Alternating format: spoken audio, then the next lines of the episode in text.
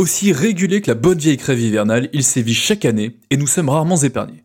Rarement épargnés par un marketing aussi agressif qu'un russe tibagué sur CSGO, mais lui n'en a pas après votre maman, il en a après votre portefeuille.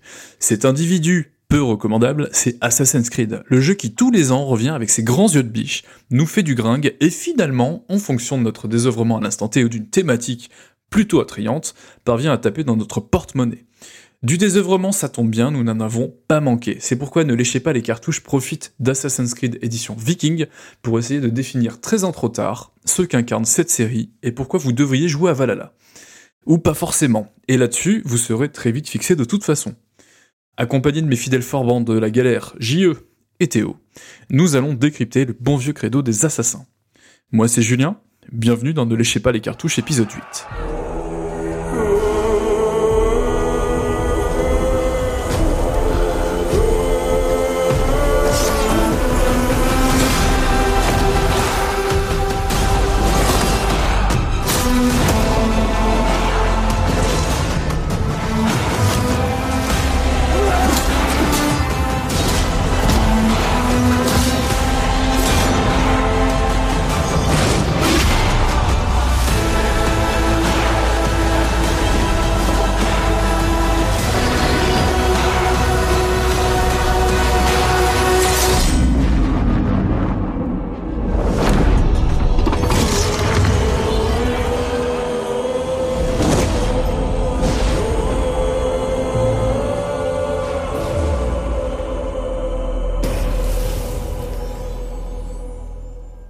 Bah messieurs, je suis ravi de vous retrouver une fois de plus en distanciel, comme on dit en Macronie. Euh, c'est un peu un peu triste que j'enregistre cet épisode, moi qui me voyais l'enregistrer avec vous euh, bientôt.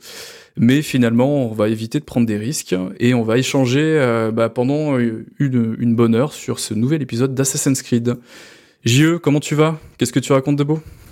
Eh bien, écoute, euh, ça va euh, en ce moment plutôt bien puisque bah, les fêtes arrivent. Euh, j'ai la chance d'avoir réussi à choper une console next gen, donc je prépare le prochain épisode ou le ah, prochain prochain épisode s'il en est, si on le fait un jour. mais sinon, ça va. Je, je, joue bien et je reste bien confiné à la maison. Est-ce que tu tripotes un peu Astro Boy Astrobot. J'ai terminé Astrobot. j'ai terminé Astrobot que j'ai adoré. Et j'ai un peu joué à, au jeu d'aujourd'hui, évidemment et à d'autres jeux, mais dont je pense que j'aurai l'opportunité d'en parler plus tard. Ok, très bien. Et toi Théo, comment ça va? Bah écoute, euh, ça va pas mal. Un peu, encore une fois, un peu déçu hein, qu'on soit toujours à distance. Hein. On pensait que celui-là, on pourrait le faire euh, en vrai, mais euh, peut-être le prochain, entre deux vagues, hein on sait jamais. On réussira bien à se faire des câlins. ouais, c'est ça. Et bah écoute, bon bah ce confinement, ça aura quand même été l'occasion de, jouer à, à Assassin's Creed, parce que j'aurais peut-être pas joué sans, en tout cas pas autant vu la longueur du jeu. Mais bon, voilà, tout va bien. Alors je sais que ça a été plus ou moins éprouvant de, de, vous forcer ou de vous contraindre à jouer Assassin's Creed. Je vous en remercie. Je pense que j'ai un petit peu influé dans cette décision et cette orientation. Euh, et je vais vous proposer d'enchaîner directement avec euh, un premier, une première partie d'émission qui va revenir un petit peu sur le phénomène Assassin's Creed, parce qu'on a dit 17 ans écoulés quand même d'Assassin's Creed. Ça commence à devenir un repère, un marqueur euh, vidéoludique un petit peu. Ouais, c'est clair. Et je pense qu'il est important de revenir un peu là-dessus pour définir aux auditeurs qui, qui découvriraient peut-être le jeu vidéo AAA d'Ubisoft ces dernières années, pour essayer de décrire un petit peu le phénomène et, et de dépeindre un petit peu ce qu'a apporté la saga et ce qu'elle est devenue aujourd'hui, euh, histoire de se rendre compte du chemin parcouru, euh, de la petitesse du chemin parcouru ou de la largesse du chemin parcouru, je ne sais pas, on verra à l'issue de cette première partie peut-être. oui, en tout cas, c'est sûr qu'en termes de temps, c'est vraiment une longue période. Bah, ça, ça, a couvert, mine de rien, trois générations de consoles, donc, euh, donc ouais. Et puis ça n'avait pas l'air d'être prêt de hein. s'arrêter en plus. Ah bah vu vu les succès euh, ouais, les, les, succès de chacun des nouveaux épisodes effectivement. Bon on va revenir un petit peu plus en détail là-dessus. Euh, peut-être que dans un premier temps on pourrait décrire je pourrais décrire la création euh, d'Assassin's Creed très rapidement en fait. Euh, il faut savoir qu'à la base on avait une adaptation une réadaptation d'un jeu de Jordan Mechner qui était Prince of Persia qui a franchi le, le, pas de la 3D avec le avec le leadership d'Ubisoft qui s'est approprié la licence pour la décliner en plusieurs épisodes sur les consoles alors des très vieilles consoles maintenant c'était la génération PS2 euh, donc c'était un jeu, le premier euh, Assassin's Creed, non, le premier Prince of Persia, euh, Sands of Time, était sorti en 2003, développé par Ubisoft Montréal. Et c'était une trilogie assez ambitieuse qui euh, entendait de devenir une espèce de référence de plateforme de, de jeux d'aventure en 3D avec des phases de plateforme 3D léchées qu'on peut retrouver plus ou moins dans le Uncharted actuel et un système de combat simple et assez efficace. Euh, à la barre de ce projet Ambition, on trouvait déjà un certain Patrice Désilé, euh, dont on va vite reparler derrière, qui était le chef d'orchestre un petit peu. C'est ce qu'on appelle dans le jargon le directeur créatif pour celles et ceux qui sont pas forcément familiers avec ce type de fonction, le directeur créatif, c'est une personne assez expérimentée, normalement, qui a officié en tant que développeur, ou du moins dans un, dans un des métiers artistiques de l'industrie, qui va créer un cahier des charges pour retranscrire les ambitions d'un éditeur, donc en l'occurrence Ubisoft, et qui va proposer les grandes orientations artistiques et valider surtout le travail de ses créatifs tout au long euh, de la production du jeu. Et en fait, in fine, c'est surtout lui qui rendait compte devant les exécutifs, donc c'est lui qui porte le qui porte le projet, quoi, quelque part. Ouais. C'est celui qui a une vision, en gros. C'est celui dont la vision va être euh, accomplie par les petites mains euh, qui va superviser, quoi. C'est notre projet. voilà. Et du coup, c'est cher Patrice euh, qui va mener aussi la barque Ubisoft Montréal jusqu'à la sortie en novembre 2007 du premier épisode d'Assassin's Creed. Et on va avoir une, euh, un espèce de jeu un peu bicéphale, puisqu'on va avoir aussi une autre figure assez importante de la communication et du projet, qui va être la fameuse Jade Raymond. Raymond, je sais pas comment le prononcer, peu importe, euh, qui elle avait plutôt un rôle de productrice euh, et qui va devenir peu à peu justement la porte-parole de la licence pendant une petite dizaine d'années. Et son rôle de, le rôle de producteur, du coup, pour le définir aussi très rapidement, c'est la personne qui représente du coup la production. Donc là, c'était Ubisoft et qui a en charge plusieurs tâches euh, pour mener un projet à bien, c'est-à-dire trouver des financements, par exemple des cofinancements, monter les équipes de travail, euh, gérer tous les aspects logistiques pour, euh, pour permettre la production. Et, et, et, enfin, c'est elle qui va détenir un petit peu les cordons de la bourse et taper un petit peu sur le, mettre des coups de fouet quand le, le projet va pas avancer suffisamment rapidement, parce qu'elle est responsable en fait de la bonne tenue financière et et du planning quoi, quelque part d'un jeu. Et euh, du coup, les producteurs ont souvent, euh, comme dans un, comme au cinéma, un rôle artistique aussi. Ils peuvent très bien euh, peut-être tuer certaines velléités artistiques de, de, sur un projet. Et en tout cas, ils prennent des décisions très importantes qui vont aussi former le jeu final, quoi. et du coup, petit, petit à petit, ce qui était pensé comme une, une préquelle de Prince of Persia, c'est assez rapidement émancipé pour devenir un projet beaucoup plus ambitieux. En fait, euh, ils vont énormément étoffer l'ouverture euh, du level design qui initialement était très cloisonné, qui va du coup s'axer maintenant sur un monde immense à explorer euh, de différentes façons et vraiment un souffle de liberté au sein de l'aventure, ce que ne proposaient pas forcément les Prince of Persia. Ce qui a, ce qui a aussi fait euh, que ça s'est un peu éloigné de la licence Prince of Persia, c'est aussi que les, les concepts qu'ils avaient et les idées qu'ils avaient, c'était en fait pas de jouer le prince, mais de jouer un autre personnage euh, qui, était de l'entourage du, du, prince en fait. Et, euh, et, ça, ça plaisait pas tellement aux, aux, gens un peu plus haut placés qui se disaient on va pas faire un Prince of Persia où, où tu joues pas le, le prince de Perse, c'est un peu con. Et c'est aussi ça qui a fait que c'est devenu une licence à part entière. Euh, bah, ça va nous amener euh, cette réflexion un petit peu sur l'adaptation de comment adapter un Prince of Persia à un monde ouvert d'Assassin's Creed. Euh, en fait, euh, on va retrouver dans le premier Assassin's Creed deux boucles principales de gameplay de Prince of Persia, donc que j'ai pu décrire que j'ai pu décrire précédemment, pardon. Donc on va avoir les évolutions plateforme 3D qui là cette fois-ci vont lorgner un peu plus vers le parcours et qui du coup vont vachement s'adapter à un level design ouvert où on pourra grimper un petit peu n'importe où en milieu urbain. Et on va avoir ce système de combat qui finalement, lui, va évoluer relativement peu avec un système de, coups, de parades euh, assez basique en fait euh, qu'on a pu voir euh, adapté dans moult jeux 3D d'aventure action depuis bah, quasiment 20 ans en fait. le concept principal finalement, le, gros moteur de cette, de cette licence, c'est le point de vue immersif et je pense que là-dessus vous serez pas forcément en désaccord avec moi.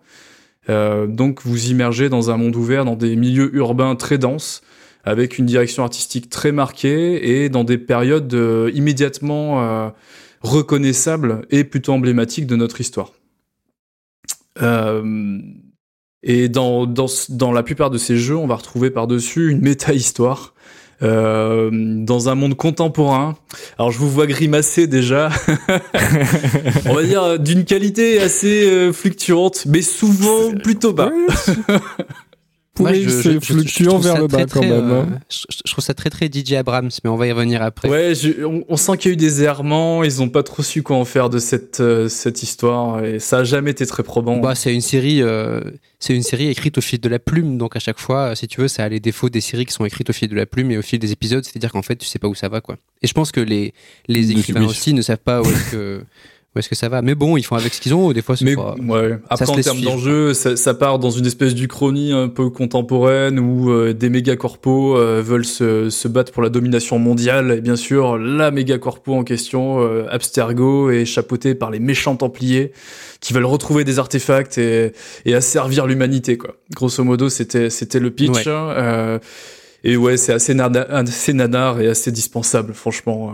et c'est plutôt vécu comme un euh, comment dire, ça brise l'immersion complètement du jeu où on est immergé dans une période super cool et on nous tire de force dans cet univers euh, pas très intéressant et ça a jamais été très bien perçu. Hein. C'est vrai que j'ai connu peu de joueurs dans ma vie qui m'ont dit ah si moi les moments dans le futur dans Assassin's Creed euh, vraiment j'adore.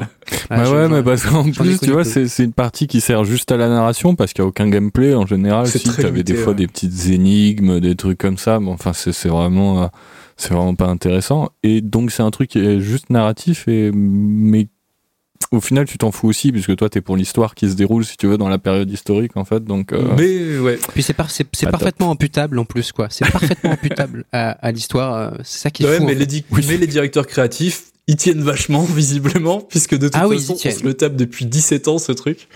Donc, euh, bon. bah, ça sera là jusqu'au bout. Oui, oui c'est clair.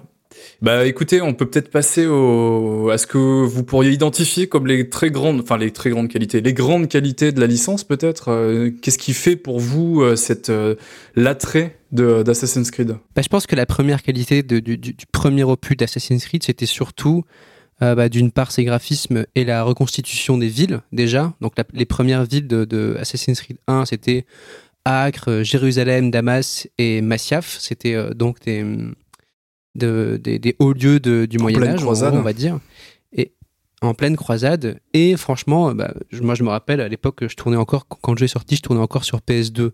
Donc, euh, bah, de voir le jeu et de voir les, visuels du jeu, je trouvais ça complètement fou, puisque bah, tout ce qui était euh, animation, densité de personnages au sein d'une ville, c'était complètement dingue pour l'époque. Ah ouais, c'était incroyable.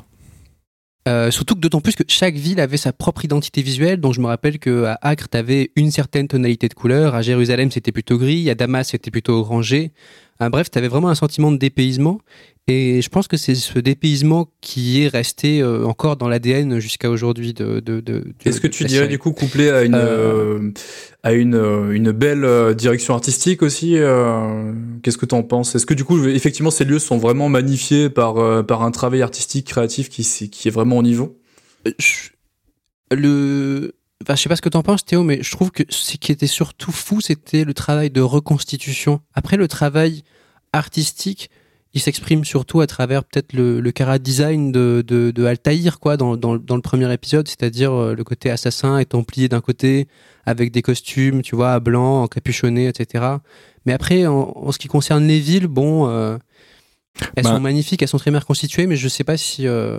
Ouais, Théo? Ouais, c'est ça, c'est pas vraiment un, un, un travail euh, entre guillemets artistique, mais c'est qu'ils ont, ils, ils, ont par contre, je pense, toujours à cœur, tu sais, de, de, de faire un, quelque chose d'assez fidèle, tu vois.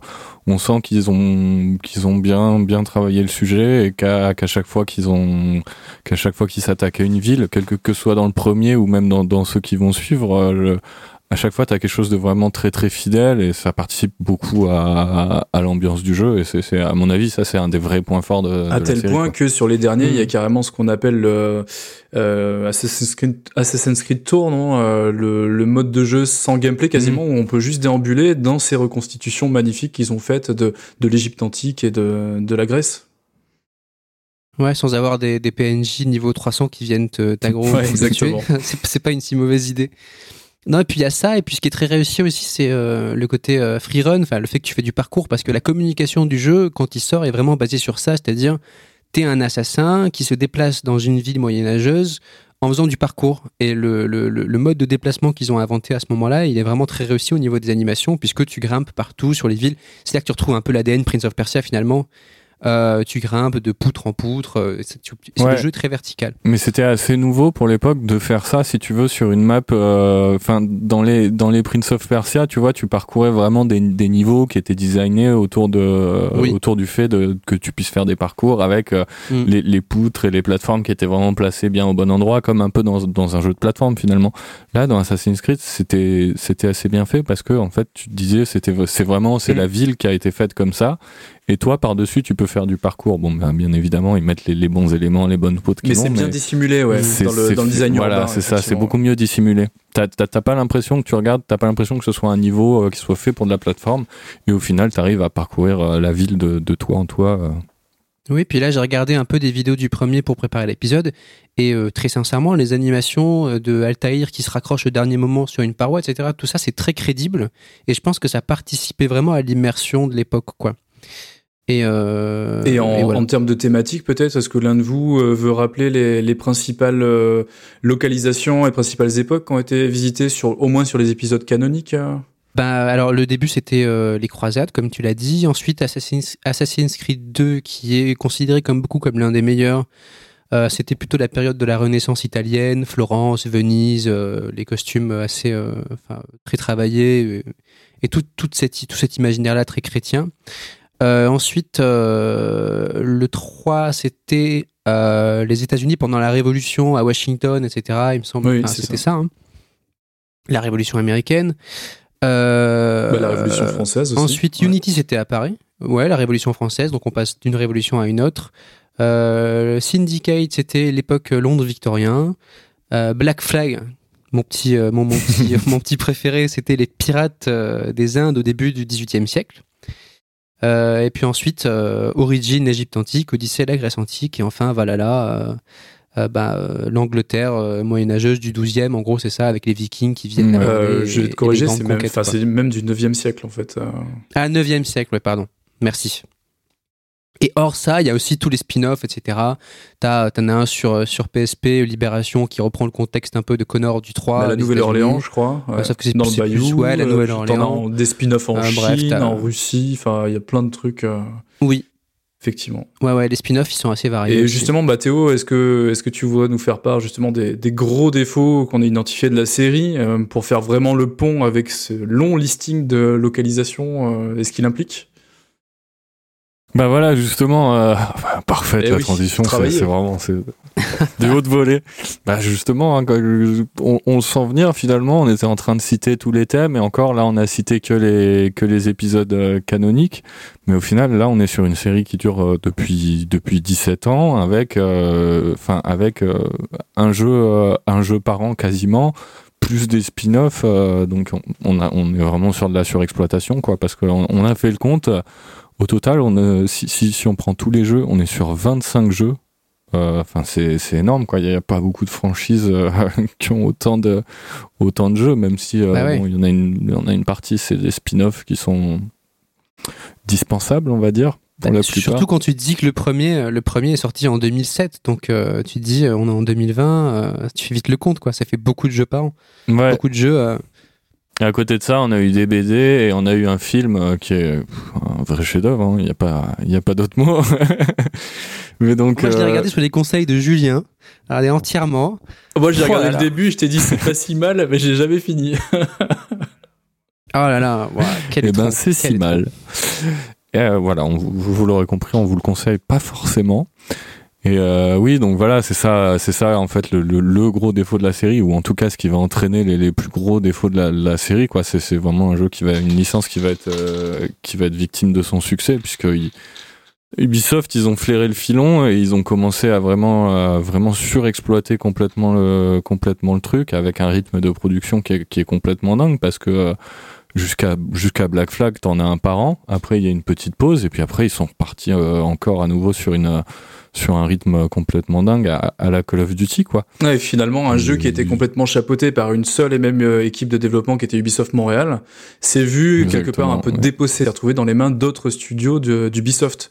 Euh, Il y a eu Québec, il y a eu Toronto, il y a eu, euh, enfin, on, on a vraiment eu cette espèce de, de comment dire d'ermitage petit à petit. Donc la licence qui faisait le tour des popotes là pour essayer de sortir un épisode par an sans compter en plus tous les aspects sous-traités quoi. Finalement Bah oui. un autre un autre des gros problèmes peut provenir de là. C'est qu'il y a une quantité de studios qui ont travaillé sur un seul et même épisode et qui fait la grande difficulté de, de comment dire de, de mettre tout ça en musique exactement un truc et aussi d'un point de vue peut-être euh, bug. On peut peut-être en parler un peu Oui, bah c'est- évident en fait quoi. Déjà bon, tu fais pas un jeu en un an. Bon, il les il les développe pas en un an puisque puisque du coup ça tourne entre. Enfin, t'as plein de studios euh, qui s'y mettent.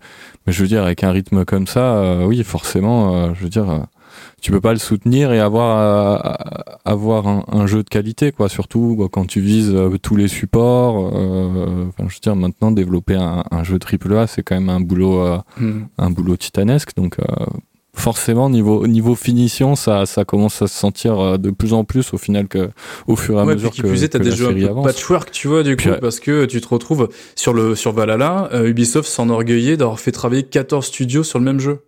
Je veux dire, quand t'as 14 studios différents qui s'occupent Mhm. de telle et telle partie d'un jeu, quand tu vas venir agglomérer tout ça, tu vas avoir une quantité faramineuse de problèmes d'intégration, de bugs en tout genre. Donc ça, ça demande vraiment une phase de de- d'assurance qualité derrière, mais ultra rigoureuse pour passer à travers tous ces trucs-là. J'ai quand même l'impression que ce cette n'est pas le histoire cas. de ouais cette histoire de bug ça, c'est quand même venu vachement euh, ah, au départ le jeu était pas si buggé bon il était buggé comme le son comme l'était la plupart des grands mondes ouverts si tu veux en plus il y avait une grande densité de population mais j'ai quand même l'impression que techniquement c'était quand même vraiment euh, au-dessus de ce que maintenant euh, enfin ce que- de ce que petit à petit tu vois euh, la, la, la série a perdu en contrôle de qualité quoi. Par exemple Euh, tu regardes euh, Unity il est il est encore euh, presque injouable. Beaucoup te diraient que c'est l'épisode le plus buggé qu'ils ont jamais sorti tu vois Mais c'est parce que oui, ils ont voulu rajouter des choses, ils ont voulu faire des mondes toujours plus grands, ils ont voulu, tu vois, avoir le, le côté euh, parc d'attractions avec plein plein de choses à faire, plein de contenu, tout en gardant le, le, le même même rythme temps, euh, ouais. de, Ouais, de, ouais. de production des jeux, quoi. Donc euh, forcément, ça, Et euh, ça ouais, tourne il y mal. a un autre aspect pour moi qui est vraiment très important de cette surexploitation finalement, c'est on va dire une relative absence de remise en question euh, d'un modèle qui a été parfaitement, dont les bases ont été parfaitement jetées par un premier épisode et qui ont été finalement euh, développées de façon très timorée quoi. De- D'épisode en épisode, on a vu très peu d'améliorations intégrées et la formule n'a jamais été proprement chamboulée.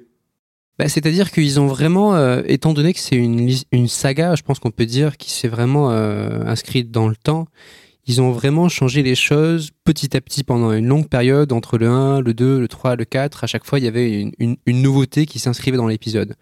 Euh, par exemple, quand Black Flag est sorti, la grande nouveauté, ou même si c'était peut-être le 3 déjà, euh, C'est 3 qui mis les voilà. bateaux. Et du coup, Voilà. ils ont vu que les bateaux, ça, les bateaux, ça marchait. Et du coup, il y a Black Flag marchait dans le après. 4. Il y a Black Flag qui est sorti avec beaucoup de bateaux. Et puis petit à petit, en fait, ils, ont essayé de d'augmenter un peu leur jeu en améliorant certains, certaines choses. Mais c'est vrai que, étant donné que c'est des changements qui sont très discrets et que le cœur du jeu reste euh, globalement le même, que c'est le- même, les mêmes structures en gros, euh, globalement, euh, le public a ressenti quand même un, certain sentiment de répétitivité.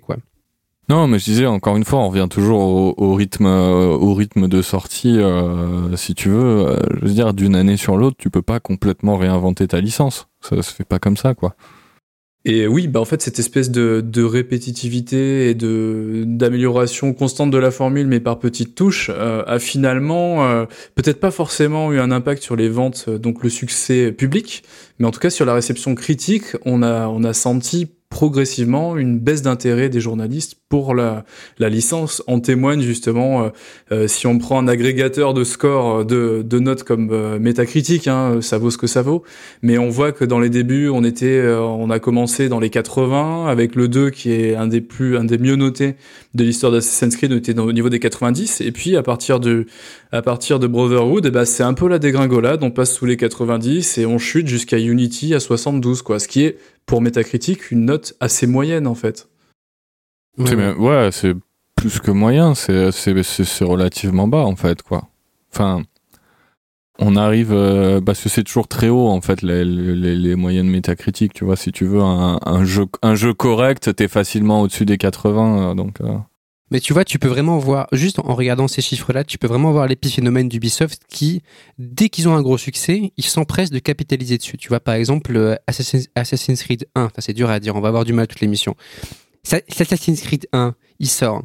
Euh, bon, voilà, as, ensuite, plus tard, tu as le 2 qui sort. Le 2, ça fait un gros boom, l'histoire d'Ezio a fait un gros boom. Donc, du coup, ils se disent, tiens, ah ben on va rester sur Ezio parce que ça a fait un gros boom. Jusqu'au moment où les joueurs se lassent d'Ezio, et après ils changent. Ah, les gens ont aimé le bateau, bah tiens, on refait un truc avec les bateaux. tu vois, il y a vraiment ce truc-là de action-réaction. Le public aime, allez, on leur donne, tu vois. et puis on, le, on tire le truc jusqu'au bout, quoi, jusqu'à jusqu'à ce qu'il n'y ait plus rien, tu vois. C'est... Ouais, ouais. Mais en tout cas, ce qu'on peut noter, c'est qu'il y a eu une petite révolution euh, d'Assassin's Creed. Oui, bah, au sein ah, bah, au sein du, jeu, c'est clairement une révolution. Je pense qu'on peut, bah, étant donné le système de progression de jeu en jeu euh, d'Assassin's Creed, c'est clair que c'est une vraie révolution. Il y a eu un hiatus justement suite à, cette, à ces mauvaises réceptions critiques du jeu et peut-être un essoufflement aussi des ventes publiques et euh, qui, qui, a donné un petit peu de temps. Ubisoft a donné un petit peu plus de temps à Montréal pour peaufiner une nouvelle formule parce que entre temps, les amis, est sorti un, un énorme jeu euh, de chez CD Projekt, Witcher 3. Est-ce que tu veux nous parler un petit peu de l'évolution de la formule euh, suite à la sortie de Witcher 3 JE euh, oui, bien sûr. Euh, tu me prends un peu au dépourvu, mais bah, comment dire? Bah, Déjà, il faut savoir que pour simplifier un peu la chose, au lieu de se laisser un an d'espace de développement entre les sorties de jeu, là, il se donne deux ans. Donc là, voilà, c'est vraiment le jour et la nuit. il se donne un an de plus pour pouvoir réfléchir à, à, la direction que va prendre le jeu. Et en fait, la décision est est prise qu'ils éclatent complètement la formule dans le sens où en fait ils, vont surtout l'étendre quoi. Le jeu va être euh, moins vertical et beaucoup plus horizontal et ça va être la map va être beaucoup plus grande et ça va être beaucoup plus de type euh, action RPG. Et s'inspirer effectivement de The Witcher 3 qui est l'énorme carton de, de cette période là. Euh, il va euh, notamment revoir son système de combat aussi, mais là, le système de combat, je sais, sais pas si on pourrait dire que c'est The Witcher 3 parce que il me semble que ça ressemble plus aux Souls, étant donné qu'Assassin's Creed, qui avait un système de combat assez basique jusque-là, euh, va vraiment avoir tout un système d'équipement appuyé par un gameplay qui se résume à sur R1 coup rapide, sur R2 coup qui brise la garde, en tout cas sur PlayStation, et une barre d'endurance. Euh, et un, un, monde beaucoup plus vaste à explorer. Euh, et voilà, je sais pas quoi dire. En fait, ça, ça, devient un gameplay d'action RPG, là où euh, l'Assassin's Creed initial, son héritier serait peut-être plutôt un Batman Arkham ou un Spider-Man en fait. Un système avec une gestion des foules, les ennemis qui t'attaquent euh, les uns les autres. C'est ça, oui. Et une grosse emphase aussi, euh, je sais pas si on peut là aussi dire que c'est The Witcher, je pense que vraiment c'est un mélange de, plein de choses parce que euh, toute l'emphase qui est mise sur le loot aussi à partir d'Origins, euh, qui se passe en Égypte, euh, rappelons-le, je pense qu'elle vient aussi de, de, de, de ces jeux-là comme Destiny ou Diablo, puisque vraiment il va y avoir du loot partout avec des armes qui sont répertoriées par, par couleur, euh, violet étant super puissant, bleu étant moins puissant, des, des, tranches de dégâts, des façons de jouer différentes. En fait, c'est ce RPG bah, ease, si on peut le dire, quoi. Mm. Oui, c'est ça. En fait, ils ont, je pense, qu'ils ont profité aussi de cette pause, tu vois, en se disant bon bah voilà, là on est sur un concept qui commence un petit peu à s'essouffler. Ils sont allés voir un petit peu ce qui se faisait ailleurs, ce qui marchait bien. Donc euh, donc oui, ils ont pris peut-être un peu de Souls au niveau du, du, du, système de combat, comme le faisaient beaucoup de jeux à l'époque. Ils ont pris, oui, donc comme comme vous disiez, euh, ils sont allés voir du côté de The Witcher 3 et tout. Ils sont allés un peu picorer partout les, les, les trucs euh, les trucs qui marchaient bien pour mettre un peu à jour leur leur formule. Ouais, donc ouais. en, en, termes de RPG, ils ont récupéré tout ce qui était construction de l'univers et de la map de The Witcher, avec la boussole au-dessus, etc. Le fait de méditer pour passer le temps. Euh, ça, ils l'ont clairement euh, pompé à, à, la saga de, de Gérald. La distribution de quêtes aussi. Et ensuite, en... justement, toutes ces, toutes ouais, ces, tout cette, euh, ce contenu annexe qui finalement avant était très euh, comment dire euh, superficiel, c'était des collectibles, c'était des choses assez basiques. Mm. Là, on a euh, le, la recrudescence de morceaux de jeu écrits avec plus ou moins de succès, certes, mais du coup, on a effectivement tout un système des arborescences de quêtes, etc., qui se déclenche à côté. Oui, tu rencontres des PNJ qui te donnent des quêtes. Euh, vraiment, c'est les mêmes choses. Par contre, mis à part tous ces changements-là, qui sont quand même des gros changements pour la série, hein, disons-le, euh, tout ce qui est euh, narration et histoire, on reste toujours sur cette, euh, dualité passé-futur, en gros. On est dans le futur et on visite le passé pour comprendre le, futur dans lequel on vit, enfin, qui est du coup le présent, là, là, là, vous compris. grâce à l'exploitation de l'animus quoi. Et donc le principe du jeu reste le même, c'est surtout en fait tout l'enrobage du gameplay qui va un peu changer. Ouais. Alors après, on appelait ça une nouvelle formule. Euh, en fait, Ubisoft a aussi beaucoup communiqué sur ce renouveau, tu vois. C'est ce que font pas forcément les studios quand euh, ils reculent, enfin quand ils, ils, retardent un jeu ou quelque chose comme ça. Mais là, vraiment, t'as en fait as Ubisoft qui a, qui a beaucoup communiqué en disant, ok, on a compris que vous en aviez, euh, que vous vous lassiez un petit peu de la formule qu'on a. vous ai compris. Vous inquiétez pas. Oui, c'était vraiment ça. C'était, on vous a entendu. Euh, on va faire une pause. Euh, promis, tout ira bien. Euh, on va prendre un peu plus de temps pour développer les prochains et tout. Bon, ça, la pause, elle a duré que, que deux ans. Hein. Après, ils, sont, ils ont repris leur bon vieux, euh, leur bon vieux calendrier. C'était clairement un, un, coup marketing ouais, parce qu'ils voyaient voilà. bien que le, voilà, avec Unity. Euh, déjà, les ventes se sont un peu effondrées, et surtout avec Syndicate, je pense qu'il n'a pas du tout trouvé son public, alors que d'un point de vue de la critique, il est quand même, il a été mieux reçu que, Unity parce, parce que moins truffé de bugs et peut-être plus abouti. Euh, mais euh, les ventes se sont effondrées et on sent que bah, pour pallier à ça, ils commencent à communiquer euh, différemment. Mais je pense que c'est un coup marketing. Même ouais, si effectivement ils changent quelques trucs, bon bah voilà, le... enfin, on va en parler avec Valhalla. Il y a quand même plein de choses. L'ADN d'Assassin's oui, Creed bien est sûr. là. Quoi. Oui, c'est vrai. Mais voilà, c'était vraiment une com euh, qu'ils ont, enfin ils ont accès à fond leur com là-dessus et c'était c'était assez malin puisque ça ça a été assez payant. Mais voilà, c'est vrai que moi j'ai un peu de mal à parler de, de nouvelles formules parce qu'en fait c'est vraiment c'est la nouvelle formule mais juste euh, en façade Ouais. quoi tu vois. C'est je veux dire c'est assez flagrant quand tu joues. Oui ils ont rajouté quelques petits systèmes. Euh, oui t'as as, as, le système de combat qui a un peu évolué mais c'est pas non plus le jour et la nuit. Euh, oui on a modifié un peu la map pas trop non plus D'autant plus que c'est pas tout à fait une révolution parce qu'il y a quand même certains il y a certaines choses qu'on attribue beaucoup à Origins alors qu'en fait c'est des éléments qui étaient déjà dans les dans les Assassin's Creed d'avant. C'est-à-dire que par exemple tu vois tout le système d'expérience qui est arrivé avec euh, qu'on pense être arrivé avec Origin, il est déjà arrivé en fait dans euh, Unity, il a été pris dans Syndicate et déjà tu avais un système de level etc et d'expérience euh, patati patata. Donc finalement en fait tout ça c'est aussi même par exemple le fait que tu pilotes des bateaux dans Origins, euh, tu vois ça vient de Black Flag du 3. Enfin, c'est aussi euh, toute une construction dans le temps qui a qui a abouti à Origins et c'est pas tellement une rupture franche comme on aime à le penser ou comme en tout cas Ubisoft l'a communiqué. c'est Ubisoft veut que tu penses euh, il veut que tu Oui, oui, ça c'est un complot Oui, c'est clair. tu nous auras non pas. mais c'était non bah, voilà c'était vraiment leur com c'était genre euh, revenez revenez pitié euh, j'ai changé Et euh, peut-être que du coup, pour terminer de brosser le, portrait de, la série, on peut peut-être parler vite fait des volumes de ventes qui ont été générés, parce que c'est quand même une, grande saga AAA. Euh, en toutes et pour tout, on est quand même sur 155 millions de jeux vendus, donc actualisés là à la rentrée 2020. Euh, donc c'est une licence qui reste quand même très juteuse commerci- commercialement, euh, même si par exemple on peut le comparer pour relativiser à un GTA V qui en tout et pour tout pour un seul opus, même s'il a été décliné sur trois générations de consoles et que c'est débile, putain ouais euh, il, il s'est écoulé quand même 130 millions de GTA V, donc un seul jeu. Donc on est quand même, euh, on est on est dans les Ouais. triple A, mais on n'est pas dans les quadruple A, je veux dire dans les dans les trucs complètement insane qui peuvent sortir. oui mais après t'as GTA ils sont vraiment de leur côté vraiment le- si, si tu prends Rockstar comme référent, tu, tu vois, bon bah voilà.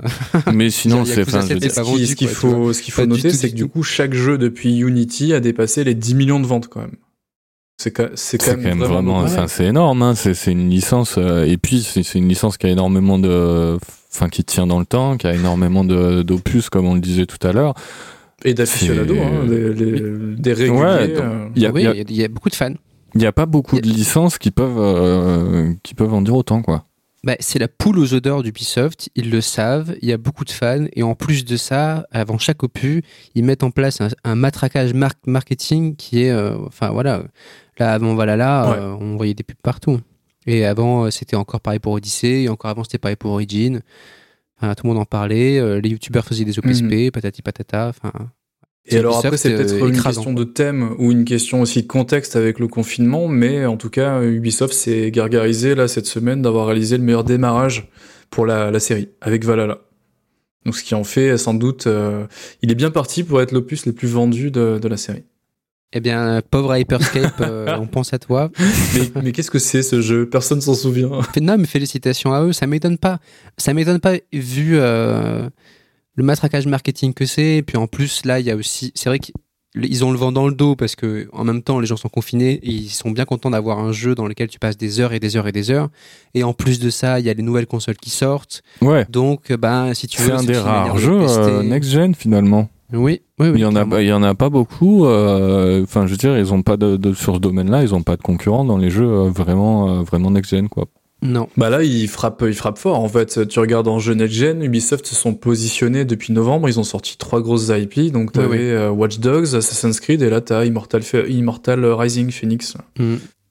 Donc, ouais, ils ont, ils ont, ils prennent le vent, euh, ils prennent la direction du vent là-dessus totalement. Ouais, ils prennent de la place dans le paysage vidéoludique. Ils prennent beaucoup de place en ce moment. En bien ou en mal, hein, d'ailleurs. hein. Mais je veux dire. En termes de stratégie, je suis quand même assez circonspect sur lancer trois aussi gros jeux en l'espace d'un mois et demi. Euh, bon, je, je vois pas qui peut balancer euh, 4 fois 60 ou so- 3 fois 60 ou 70 balles pour, pour jouer à de l'open world. assez non, mais je pense que du coup, tu, Moi, je vois ils qui, saturent le. Non. oui, Je il y vois a très des- bien Il y a qui. des Moi, je gens qui pas. sont ici. non, mais ils, enfin, ils saturent complètement le marché. euh, je veux dire, ils occupent complètement le, le, le, le marché de l'open world sur la, sur les nouvelles consoles et même sur les autres, tu vois. Et je veux dire, tu, tu, tu, tu veux jouer enfin, tu veux jouer à un gros triple A euh, en, en ce moment, bah, t'as de grandes chances de tomber sur un jeu Ubisoft, quoi. Que si, si les Vikings ça te parle, t'auras Valhalla. Si tu préfères un truc euh, plutôt moderne, tu, tu auras Watch Dogs. Euh, si, si, euh, si tu veux jouer à Breath of the Wild et que t'as pas de Switch, t'as Immortals Phoenix Rising, tu vois. C'est ça. hein. Oui, mais 60 FPS. C'est vrai. Mais C'est vraiment ça. En fait, ils essaient d'occuper chaque. euh, chaque euh, En fait, ils- on dirait qu'ils réfléchissent de manière très stratégie commerciale, tu vois, et chaque public, chaque public doit avoir son jeu Ubisoft pour lui, tu vois.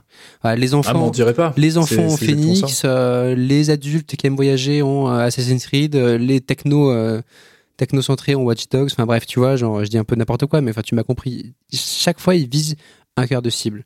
Et voilà. Ils, Et puis là, en plus, pareil. ils profitent d'un launch euh, rachitique en exclusivité sur les nouvelles consoles pour, euh, pour prendre la place. en Mais fait. C'est clairement, ça, genre clairement. C'est l'occasion 50% rêvée. des, des jeux next-gen, c'est de l'Ubisoft en fait actuellement, c'est c'est fou quoi. Ça. Ils sont, ils sont très agressifs, hein, c'est impressionnant quand même quand on y pense. Bah du coup, je, je vous propose de, de glisser vers Valhalla, puisque euh, on a déjà commencé à glisser de toute façon. Euh, Est-ce que vous voulez euh, toucher deux mots rapidement du contexte de développement de, de Valhalla euh, Peut-être Théo? Oui, euh, ben alors Valhalla, c'est un jeu qui est qui est en développement depuis depuis 2017, donc grosso modo là, à peu près quand est sorti euh, Origins, c'est ça colle à peu près avec euh, avec les Assassin's Creed en général qui sont sur sur des cycles de 2-3 ans de, de développement. Il n'est pas sorti à un rythme manuel celui-là. Euh, étonnamment, il a été, il avait été un peu, un peu repoussé. Donc finalement, ça faisait quasiment deux ans depuis, euh, depuis Odyssey. Corrigez-moi si je me trompe, mais euh, on le disait tout à l'heure, 14 studios qui ont travaillé sur le jeu. C'est complètement fou. Je pense que, enfin, il n'y a pas beaucoup d'autres jeux euh, où c'est ça. Euh, donc c'est un des, premiers jeux, comme on le disait, un des premiers jeux next-gen. Donc pour le coup, on est sur un nouveau moteur, enfin entre guillemets nouveau moteur, une évolution du moteur qui est utilisé depuis quelques années sur les Assassin's Creed, donc qui s'appelle le moteur Anvil Next. Belle pop-up quand tu quand tu lances le jeu. Euh, c'est celui sur lequel ils ont basé le dernier Ghost Recon euh, et euh, Immortals Phoenix, qui est euh, c'est un moteur qui est capable d'afficher quand même de, de très très belles choses, puisque enfin on, on reviendra dessus, mais le jeu est quand même dans l'ensemble euh, plutôt beau. Si tant est que tu une machine qui est, des, Ouais. qui est de la ressource. C'est ça. Ouais. Donc plutôt les, C'est- un peu gourmand. Mais donc voilà, c'était un peu des, un peu des, un fer de lance de, de, de cette nouvelle génération de consoles, à grand coup de, de matraquage, euh, de matraquage marketing. euh.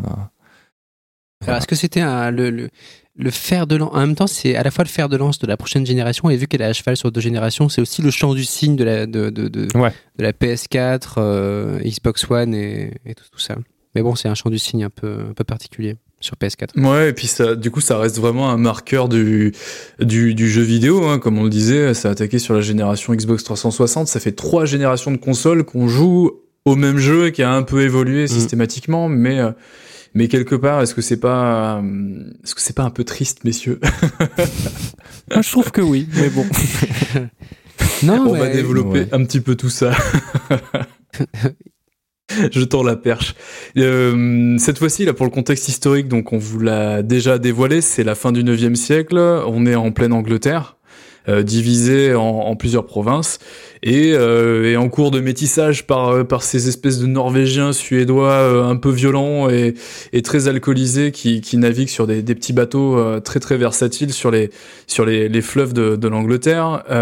Et en fait ça se situe juste après les expéditions de du personnage fictionnel de Ragnar Lodbrok donc en fait, on va se situer une génération après, grosso modo, et euh, le jeu va euh, va brosser un petit peu le le portrait euh, de du roi, du futur roi d'Angleterre, qui va réussir l'unification historique de ces provinces d'Angleterre, donc Alfred du Wessex, et qui va parvenir petit à petit à repousser les Vikings. Donc en fait on, se situe dans un contexte plutôt conquérant parce que du coup on est on incarne un des deux jeunes loups euh, norvégiens venus euh, en terre promise l'Angleterre pour pour faire toutes sortes de raids et, et devenir des, des acteurs euh, du politique du moins de ce continent de premier plan et bah, juste avant le déclin justement des invasions vikings. Et ce sera du coup l'occasion de tremper dans toutes sortes d'intrigues euh, alambiquées avec toute une galerie de personnages plus ou moins marquants euh, sur un territoire euh, forcément enclin à énormément de luttes armées bien sûr et, et une guerre de territoire tout simplement. Et ça va être l'occasion aussi de, de, croiser notamment les fils de Ragnar Lodbrok, les Ragnarsons. Euh, Est-ce que du coup, JE, tu veux nous parler un petit peu de la façon dont va s'inscrire cet opus euh, dans cette espèce de trilogie euh, qui a été démarrée avec Origin? Oui, et eh bien enfin, en fait, il faut pour ça il faut se rappeler que toute la période de Assassin's Creed 1 jusqu'à, il me semble, la fin de, Black Flag, c'est tout ça, ça, correspond à un personnage qui s'appelle Desmond. Enfin, c'est tout, dans le futur, hein, c'est difficile à expliquer. Mais euh, voilà, et avec le reboot donc euh, supposé de la série par, par, par Ubisoft, euh, ils ont changé de personnage aussi. Je me rappelle plus comment est-ce qu'elle s'appelait cette fois-ci la personnage principale. Leila. Leila. Donc là, la, nouvelle trilogie amorcée avec Origin, du coup, présente l'histoire de ce personnage-là qui, comme Desmond, est à la, est à la recherche d'artefacts en, fouillant dans sa, dans sa mémoire euh, génétique. voilà, grâce à l'animus, voilà, Camulox. euh, j'ai gagné. Euh, mais non, voilà, je sais pas trop quoi rajouter de plus. Euh, bah après sur le du point de vue du gameplay peut-être, oui. sur toutes les un peu les toutes les évolutions, le perfectionnement un peu de la formule euh, qui était jusque-là pas forcément au point. Ah bah c'est-à-dire que effectivement, je pense qu'on peut considérer le jeu comme l'aboutissement de de, de de ce qui avait été amorcé par Origin. Euh, donc de cette nouvelle euh, formule dont on parlait en fait. Oui, oui, puisque euh, je pense qu'il trouve un certain équilibre dans ce qui dans, ce qu'Origin voulait à la base proposer, c'est-à-dire un grand jeu d'action d'action RPG quoi. Voilà, à la, à la, The Witcher. Et là, on arrive un peu à l'aboutissement de ça. Ouais, au niveau de moi ce que j'avais euh, en grand grand reproche un petit peu de des précédents donc Origin Odyssey, c'était surtout le le système de loot euh, qui était foisonnant en fait, on pouvait pas faire 3 mètres sans tomber sur un super équipement euh, ultra épique qu'on allait finalement remplacer 3000 plus tard par un autre machin qu'on avait looté dans un coffre, dans une tente, dans un bidonville, tu sais pas où. Donc il y avait finalement un très très peu d'attachement à ton à ton à tes équipements. Euh, là, je trouve qu'il y a un revirement qui est quand même ah relativement intéressant, mais qui est pas parfait pour autant. Ouais, ouais, et c'est assez paradoxal parce que finalement la structure même du jeu change pas du tout au tout, donc ça donne lieu à un système où en fait on va choper des équipements bah, euh, relativement régulièrement qui vont faire partie d'un set, ouais. euh, et on va essayer de les garder et de les faire évoluer avec la forge pour les améliorer. Oui, en fait, parce qu'il y a, de quand même. Lieu de au lieu de looter des armes et des équipements, tu vas looter des matériaux qui te, Qui, te font améliorer tes armes et équipements. Et ce qui va grandement dévaluer, si tu veux, l'intérêt d'ouvrir des coffres, puisque finalement, tu sais déjà ce que tu vas trouver. En fait, tu as deux catégories de coffres, ceux avec des équipements et ceux avec du, des matériaux de craft. Donc finalement, tu vas ouvrir et tu auras toujours du cuir, euh, du minerai de fer et de l'argent. Et c'est tout ce que tu vas looter mm. dans 90% euh, des coffres du jeu, quoi. Ouais. C'est casse-gueule, mais en même temps, tu te dis, si tu veux euh, faire euh, produire un espèce d'attachement ou créer un attachement euh, à l'équipement, bah, tu peux pas d'aussi faire crouler, faire tomber une, une montagne de loot sur le joueur non plus, au, risque justement d'entraîner ce, ce, changement perpétuel d'équipement, de renouvellement. Mais alors, est-ce que ça permet pas un peu aussi de, de placer subtilement la boutique finalement, en te donnant beaucoup moins de loot et ah, en rendant les, les armes un peu enfin en mettant en place un peu de grind pour améliorer tes armes et tout. Euh.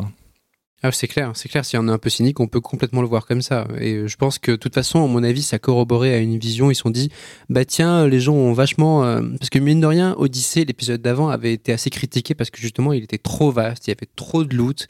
Il durait, euh, il durait plusieurs, plusieurs dizaines d'heures, voire il, touchait bien la centaine d'heures tranquillement. Oui, plus, du, plus de 100 heures. Euh, et donc, c'était un peu un énorme fourre-tout euh, où il y avait des choses pas inintéressantes, mais les joueurs avaient un peu critiqué ça.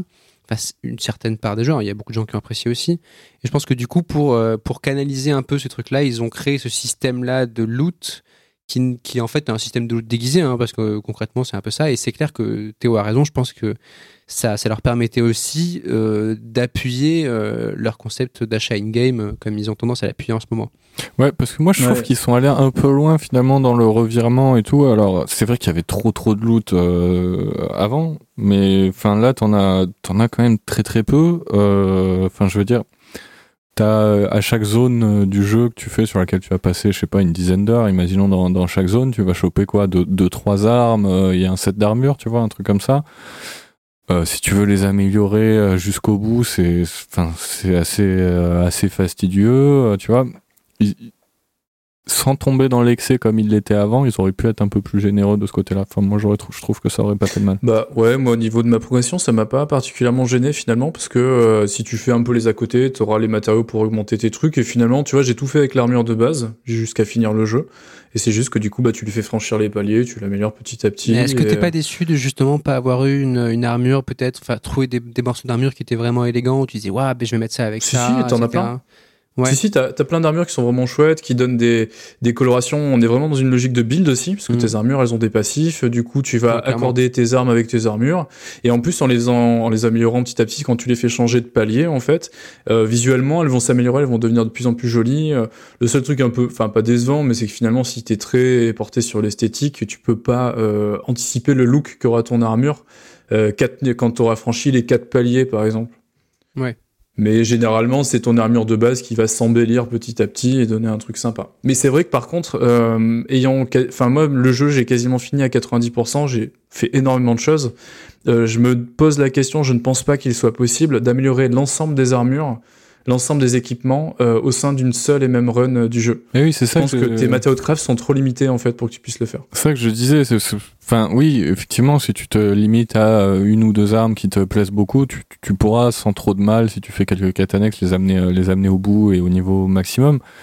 Mais je veux mm. dire, si, si, tu veux, si tu veux avoir 4-5 armures différentes et plusieurs armes, tu vois, pour, pour changer à, à l'envie, pour apporter un peu de variété, ben finalement, euh, enfin moi en tout cas là où j'en suis, euh, c'est assez, euh, enfin c'est c'est compliqué. Je, suis toujours en galère de matériaux, donc je suis vraiment, j'ai vraiment été obligé, si tu veux, de, de me choisir deux armes que, que je vais vraiment faire monter. Mais sinon, en fait, bah, si je veux toutes les toutes les monter pour pouvoir jouer de temps en temps avec la lance, de temps en temps avec une épée, de temps en temps avec une hache et tout, bah là il va falloir soit y mettre 300 heures, soit passer à la caisse quoi.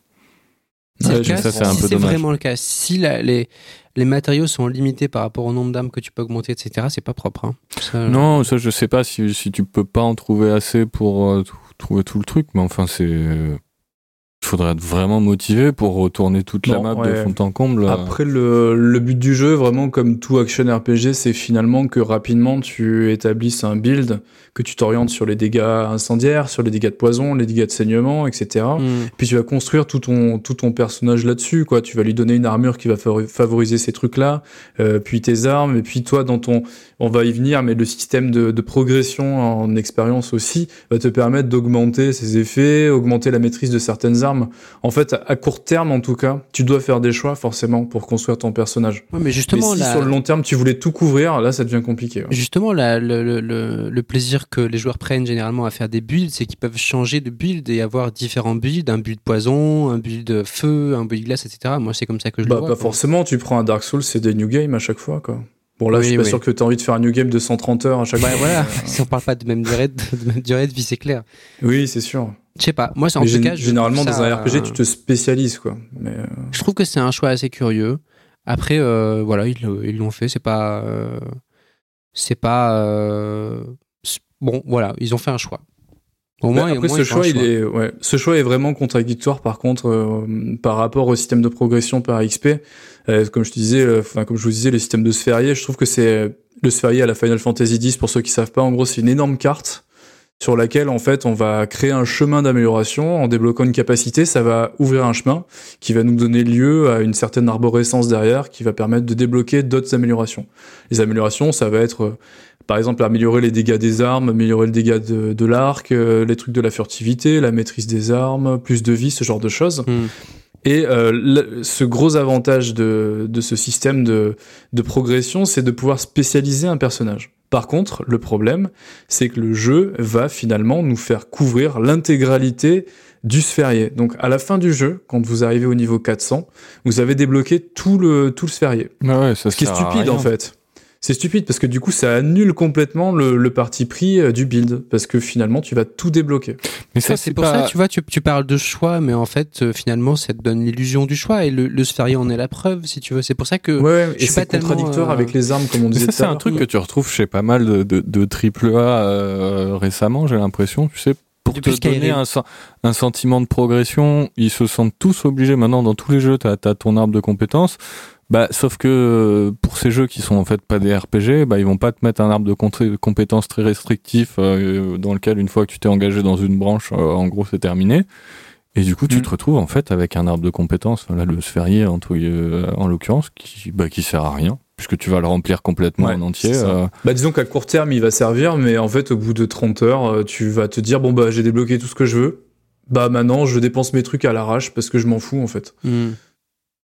Et c'est en fait c'est vraiment euh, c'est comment dire c'est une euh, une économie de la frustration finalement. Tu mets en balance ton game design et la frustration du joueur et tu te dis à la manière d'un Skyrim euh, c'est des RPG que je n'aime pas parce que justement euh, tu as une absence perpétuelle de choix. En fait tout ce que tu peux faire tu vas pouvoir prendre une décision contradictoire deux heures plus tard parce qu'on s'en fout en fait. Il faut que tu le joueur euh, le petit joueur capricieux il puisse couvrir tout ce qu'il veut dans son aventure sur un seul et même run. Ce qui en fait est stupide. Un jeu de rôle, tu as un, un personnage et tu tiens un rôle tout du long. tu Ouais. peux pas faire des revirements comme ça. Mais- Et là vraiment on est dans cette absence de frustration.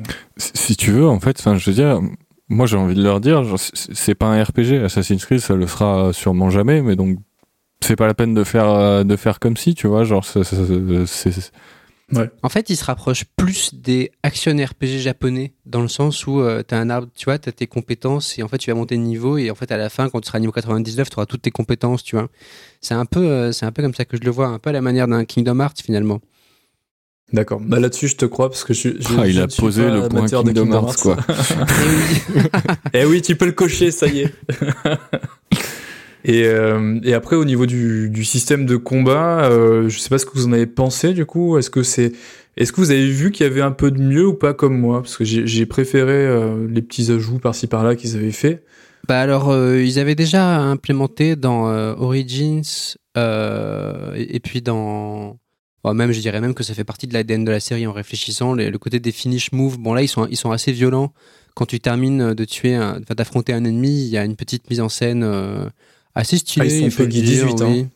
Euh, où tu, euh, vu que tu es un viking, voilà, il y a des bras et des têtes qui tombent hein, parce que parce que c'est le, le gant et le, enfin le sang et, et la guerre. Euh, sinon après au niveau des combats, bah, c'est R1 coup faible, R2 coup fort. Euh, T'as ton arc qui tire des flèches avec zéro sensation. Et et oui bon Oh. bah, ça fait le travail. Ouais, c'est, c'est sans, euh, je veux dire, on est loin de parler d'un système excellent, mais ça fait le taf et c'est plutôt pas mal en fait. C'est plaisant. Ouais, c'est moi pas- je trouve ça pas, je trouve ça pas désagréable. euh, Enfin, c'est vraiment, c'est pas, c'est pas un aspect du jeu qui, qui m'embête quoi. Même bien au contraire, je trouve que si tu restes un peu dans le jeu, c'est aussi parce que ces combats-là sont, sont pas désagréables. Bah, on, on, peut justement Ouais. s'attaquer à une autre boucle de gameplay, la boucle d'infiltration finalement, à laquelle on va quasiment tout le temps privilégier l'aspect bourrin qui est beaucoup plus récréatif. Je, je sais pas ce Ben- que toi Théo, je crois que tu t'avais pas mal, enfin tu nous avais pas mal parlé de l'infiltration. Euh, Qu'est-ce que t'en as pensé quoi? Qu'est-ce que ça donne dans ce jeu euh? Ouais, bah pff, finalement, tu vois, on parlait tout à l'heure de la, de la création un peu de, de, de- d'Assassin's Creed. Le, le, le- le tout premier, c'était, c'était vraiment pensé comme être- pour être un, un jeu d'infiltration Ah oui. et de. C'était un et de Splinter Cell au Moyen-Âge où tu faisais du parcours. Mais Exactement, parce que c'était en fait c'était la période, tu sais, où Ubisoft avait sorti Splinter Cell, euh, ça cartonnait et tout. Vous vous souvenez Splinter Cell là? Ils ont complètement oublié que ça existait, mais mais euh, ouais, c'était c'était le moment où Splinter Cell marchait bien et du coup ils sont partis pour faire un jeu qui, avait vraiment un côté infiltration euh, infiltration prononcé. C'était encore le cas euh, avec ceux d'après et tout. Et puis finalement, au fil, au, au fil des épisodes, bah de, de moins en moins, t'as enfin, tu- on arrive de plus en plus sur des, sur des jeux euh, qui sont, qui sont typés action. Et là, je trouve que dans, Mm. dans, dans Valhalla, ça se ressent vachement parce que, parce que l'infiltration est pas très bien foutue, c'est pas très intéressant. Euh, le, le- tu veux, le, le design des, des, des- des, des endroits à prendre est pas fait pour. Euh, typiquement, il y a des pillages à faire assez régulièrement pour euh, pouvoir euh, upgrader ton camp et tout. Ah oui, les pièges c'est pas très discret. Tu ne peux hein. pas- Tu commences par tu sonner pas- une corne, il sonne l'alarme, c'est foutu quoi. oui, mais je veux dire, c'est en fait, c'est une prise, c'est une prise de camp, tu vois. Tu dis, bah, bah, super, je pourrais la faire en, en infiltration. Donc, tu peux, si tu veux, tu peux rentrer dans le camp, euh, commencer à éliminer un peu des gardes. Sauf que, à un moment, si tu veux pouvoir euh, terminer ce pillage, t'es obligé de passer en mode action, tu Ouais, vois. Et ça fait fait, popper les ennemis. ouais.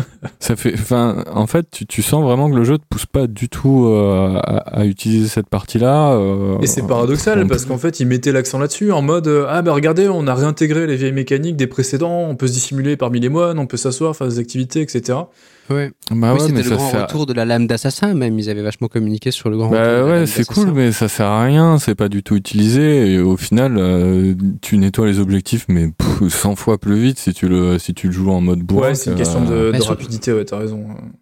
Surtout qu'en plus, euh, t'es même pas, même si tu l'as joué infiltration, si t'as un, un ennemi qui est plus haut level que toi, t'es même pas sûr de le, de le one shot. Donc en fait, euh, tu, tu lui grattes juste un peu plus sa barre de vie quand tu le prends par derrière, quoi. Bah, final, après, euh, à terme, t'as des, t'as un QTE, euh, tu développes une Ah compétence avec un QTE pour pouvoir euh, one shot euh, Ah, tous les ennemis. Ah ouais, d'accord, ils ont corrigé ça parce que sur Origin et Odyssey, c'était vraiment pas le cas. C'était genre, le, le- le mec était par terre, tu l'assassinais, tu, tu tombais de 100 mètres sur lui avec sa lame dans son cou et tu lui enlevais un tiers de la vie et il faisait je vais te tuer. Mais, là, c'est pareil. Enfin, je veux dire, pendant les, les, les, euh, je sais pas, peut-être les 10 ou 15 premières heures du jeu, selon euh, dans quel ordre tu remplis ton sphérié, euh, ben, tu- y a pas mal d'ennemis que tu vas pas pouvoir tuer d'un coup et tout. Tu vois, tu sens vraiment que le- on n'est plus du tout porté sur l'infiltration. Enfin, c'est possible d'en faire un peu et tout si, si ça t'amuse, mais c'est- plus Mais ça que c'est le, pas le cœur du finalement jeu. un, un problème un peu de. Est-ce que c'est pas un problème un peu de conception? Parce que qui a envie de jouer infiltration quand tu joues un viking euh, qui veut mourir en, en héros pour Bah, Odyssey, c'est pareil, tu t'étais un spartiate, euh, t'avais juste envie de mettre des gros Bah coups oui. de pied et faire tomber les gens dans un puits, quoi. Oui, mais personne joue infiltration sur, sur Odyssey. Enfin, Ouais, en tout cas, ils doivent, enfin, tu vois, euh, le, le jeu était pas du tout. Tu, tu sens quand tu joues qu'il est pas, il est pas conçu pour Bah, ça. ouais. Il est conçu pour que tu affrontes des gens, que tu fasses des contres, euh, que tu que tu te fasses un build d'épée de feu, euh, tu vois, comme tu Hmm. disais en fait. quoi. Bah après, ils ont le mérite de laisser ouvert plusieurs façons, et c'est ce que t'avais dans les précédents. Finalement, t'avais trois arbres, trois directions d'amélioration. T'avais le gameplay à l'arc, t'avais le gameplay infiltration, et t'avais le gameplay action. Merde, tout le monde peut finalement s'y retrouver. euh, si t'es féru d'infiltration, t'as ta voix et t'es pas trop frustré. Mais après, effectivement, en termes Ah, d'efficacité, euh, Si, si t'es féru d'infiltration, t'es frustré parce que. ah oui, mais- l'IA des ennemis, elle est, euh, elle est, elle est toute pétée. Bah, elle est, pas, elle est ok euh, tiers, hein. tu prends tous les open world avec de l'infiltration, c'est aussi nul partout, hein, pour le coup. euh. C'est sûr. Mais c'est vrai que pour les précurseurs de ce genre d'open world à infiltration, c'est quand même dommage qu'ils soient même pas au niveau d'un MGS5 qui est sorti il y a déjà trois ans. Donc, euh, Ah, bah, en même temps, MGS, MGS5, en termes d'infiltration et de possibilités au, au sein même de l'infiltration, il a mis la barre très haut. Ouais, mais bon, c'est vrai que c'est ça, c'est un des gros changements qu'il y a dans la série quand même. C'est qu'on est passé sur des jeux ouais, beaucoup plus action. et C'est dommage. Puisqu'ils apportaient quand même vraiment, vraiment euh, un truc en plus à- au paysage vidéoludique. oh, il l'a placé joli. Et bah écoutez, ouais, on a on a pas mal couvert le, le gameplay, justement ses évolutions depuis les, les précédents euh, les précédents jeux, donc euh, Origin Odyssey. Est-ce que on pourrait revenir du coup assez rapidement sur ce que vous identifieriez comme les points forts de ce Valhalla justement. Qu'est-ce qu'il a à proposer aujourd'hui? Qu'est-ce qui est pertinent? Et pourquoi est-ce que euh, ça ça pourrait intéresser les joueurs finalement de balancer 70 balles dedans? Bah, alors, euh, je vais commencer parce que moi, l'avantage, c'est que ça va aller très vite. Euh, parce que je Ah, trouve beaucoup plus de points faibles que de, de points forts. Euh, je pense que son, son absolu point fort, c'est tout le talent qui est euh, mis euh, dans la création de l'univers et dans la, création de la map euh, et dans la cohérence de tout ça. Voilà, c'est. Je pense qu'on sera tous les deux d'accord, enfin tous les trois d'accord pour le dire, c'est que c'est euh, somptueux. La map, elle est vraiment magnifique, elle te donne envie de de de de de- d'y d'y errer pendant des heures et des heures. Et franchement, il faut dire que ça c'est très réussi. Les effets de lumière sont plutôt beaux.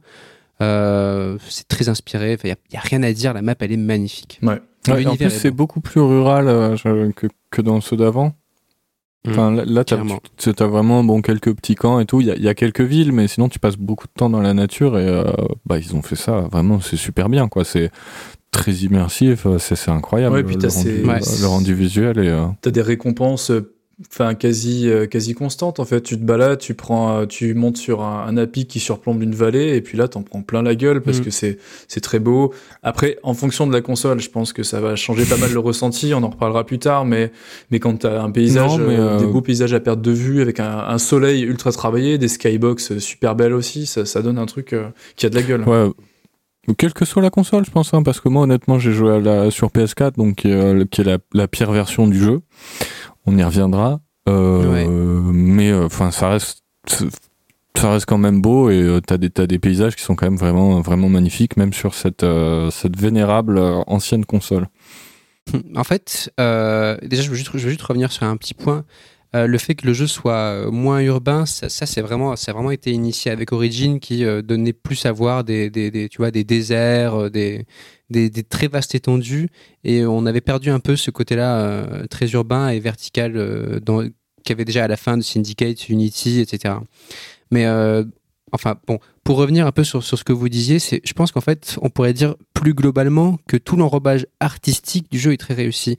Parce que euh, les visuels sont beaux, la musique est magnifique, Mm. et l'enrobage artistique et les artistes qui travaillent sur le jeu, je pense que ce sont des gens qui sont vraiment euh, très doués. ouais ouais c'est clair Et, euh, et je pense que ça, il faut le. Voilà, ça, ça, manque clair pas de talent je- même je- sur le, le cara non. design aussi peut-être les, Non, les non. costumes et tout euh. Et si tu veux du dépaysement, en fait, t'es bien tombé. Parce que ben, là, il y a des gens qui t'y amènent, qui te prennent par la main et qui t'ont construit un univers qui est crédible et qui est beau et dans lequel on te donne et on te, enfin, on te prend par la main et on te dit bah, vas-y, viens voir, tu vas voir comme c'est joli. Et ça, ça marche. Voilà. Pour moi, c'est le, le- l'absolu point positif. J'en vois pas beaucoup d'autres. Je vous laisse, euh, je vous laisse euh, dire les vôtres, mais moi, c'est voilà, c'est Bah, fait. Théo vas-y je t'en prie est-ce que t'as des est-ce que t'as des choses à ajouter ou pas forcément? Ben oui, bah on parlait du, du, du système de combat tout à l'heure. Moi, je le trouve, euh, franchement, je le trouve plutôt plaisant. C'est un des, un des points forts du jeu, euh, du jeu pour moi. C'est- C'est-à-dire que malgré le, framerate qui tout saute un peu, euh, je prends quand même pas mal de plaisir pendant les grosses phases d'action et tout. Donc, donc ça, c'est quelque chose, je pense, qu'ils maîtrisent quand même avec les années, qu'ils savent bien faire et il n'y a pas de souci, a pas de souci à ce niveau-là. Après, un autre, euh, un autre point fort, ce serait pas un point fort pour moi, mais ça le sera peut-être pour, euh, pour d'autres, c'est euh, si, si t'achètes ton jeu au kilo, il n'y a pas mieux. hein. ouais ouais putain je... Ah, c'est- enfin, franchement, euh, niveau le, le, le rapport qualité-prix, euh, enfin le rapport quantité-prix, Quantité-prix, ouais, quantité-prix est incroyable quoi. Genre tu, tu payes, euh, tu payes euh, ton jeu 60-70 euros, euh, pff, il y en a pas beaucoup qui, qui t'occuperont aussi longtemps. Bah, pour donner une Ah, l'as- On y reviendra, je pense, parce que parce que moi, c'est euh, au contraire, c'est quelque chose qui me déplaît, mais je pense que pour pas mal de gens, ce sera un, ce sera un point positif. Ouais, moi, pour donner un ordre d'idée, c'est le genre de truc qui me fait fuir. À Origin, j'ai fait juste la trame scénaristique, j'ai pas fait plus. Odyssey, je l'ai abandonné au bout de 25 heures parce que j'étais découragé. Et là, bizarrement, le contexte, confinement, état d'esprit, etc., je m'y suis accroché jusqu'au bout et j'ai foutu 90 heures pour faire euh, quasiment 90% du contenu. Et encore, j'y suis allé euh, avec un bon bon rythme aussi. Donc, euh, si on veut s'y perdre, on peut y passer, je pense, euh, 120, 150 heures sans problème. Ah oui, clairement.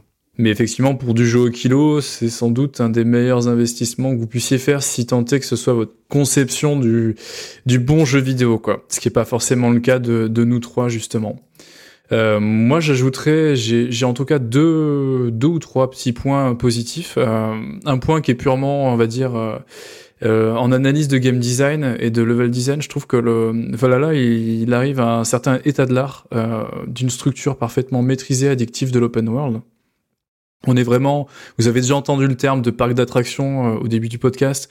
On est vraiment là-dedans en fait. Chaque point d'intérêt est savamment positionné sur un morceau de carte pour que euh, vous ayez euh, à 45 secondes pour allier un point à l'autre. Donc un trajet pas trop long, pas trop rébarbatif.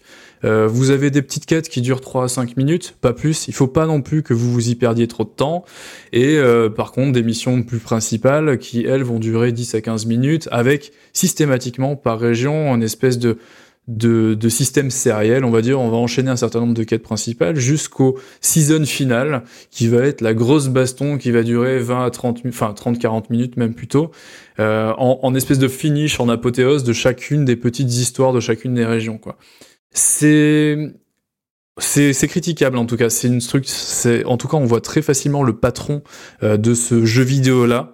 Euh, c'est très réglé, c'est très mécanique, c'est très maîtrisé, c'est c'est scientifique quoi. Grosso modo, c'est des des immenses séances de bêta test avec avec des des études minutieuses justement des attentes des joueurs pour leur donner exactement le produit formaté qui conviendra euh, au goût de 70% des gens qui vont l'acheter quoi c'est euh, c'est pas nouveau. Hein. Je veux dire, c'est une démarche qui se qui se développe depuis très longtemps, euh, qu'on a très bien vu sur les sur les GTA euh, relativement récents depuis GTA 4.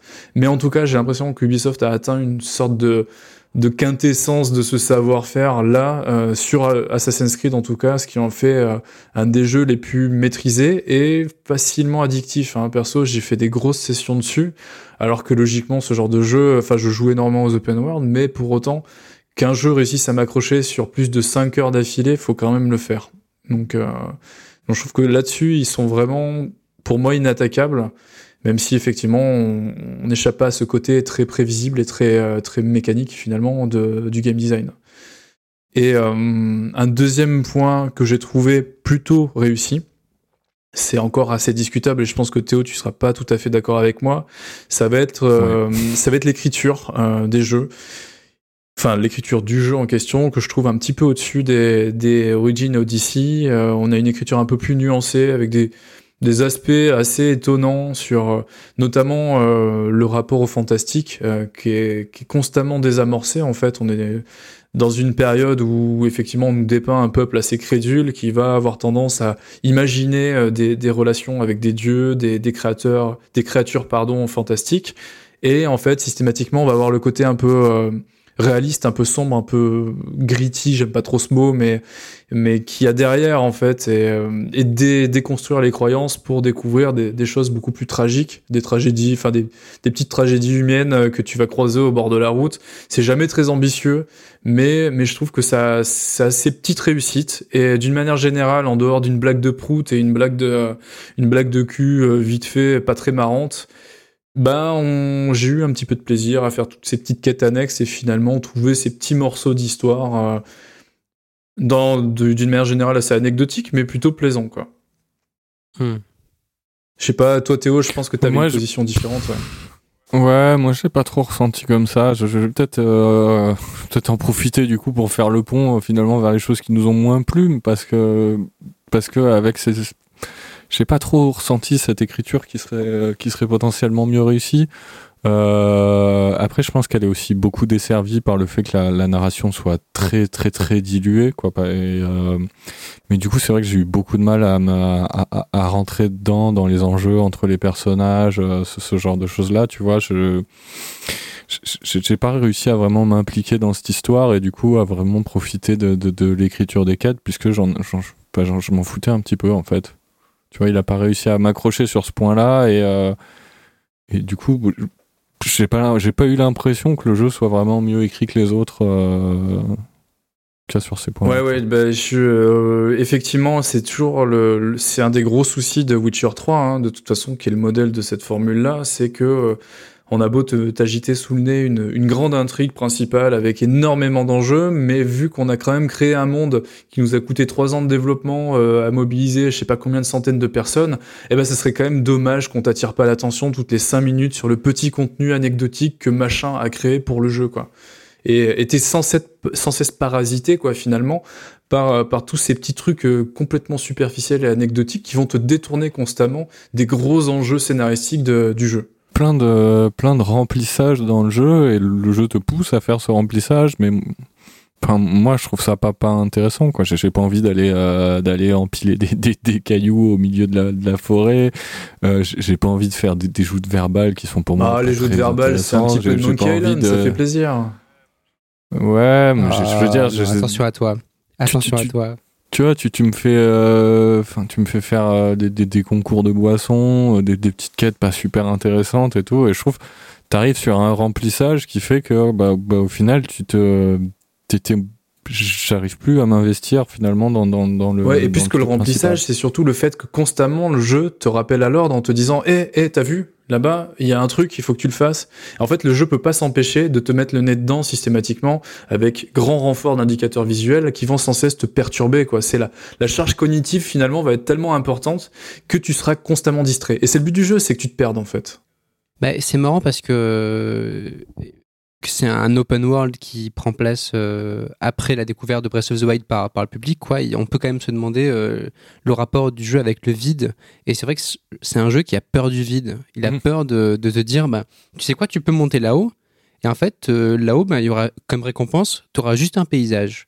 Alors qu'il pourrait le faire, tu vois, il pourrait te dire, bah oui, bah, je vais monter là-haut et puis tu vois, finalement, il n'y a, a, pas de récompense, mais il y a, comme tu le disais, presque mathématiquement, presque symétriquement placé sur la carte des points d'intérêt, tu vois, à intervalles très réguliers, pour que en fait tout soit quadrillé, pour que tout le travail qui a été abattu soit quadrillé, pour que toi tu le peux, tu vois, tu, tu perds pas une miette.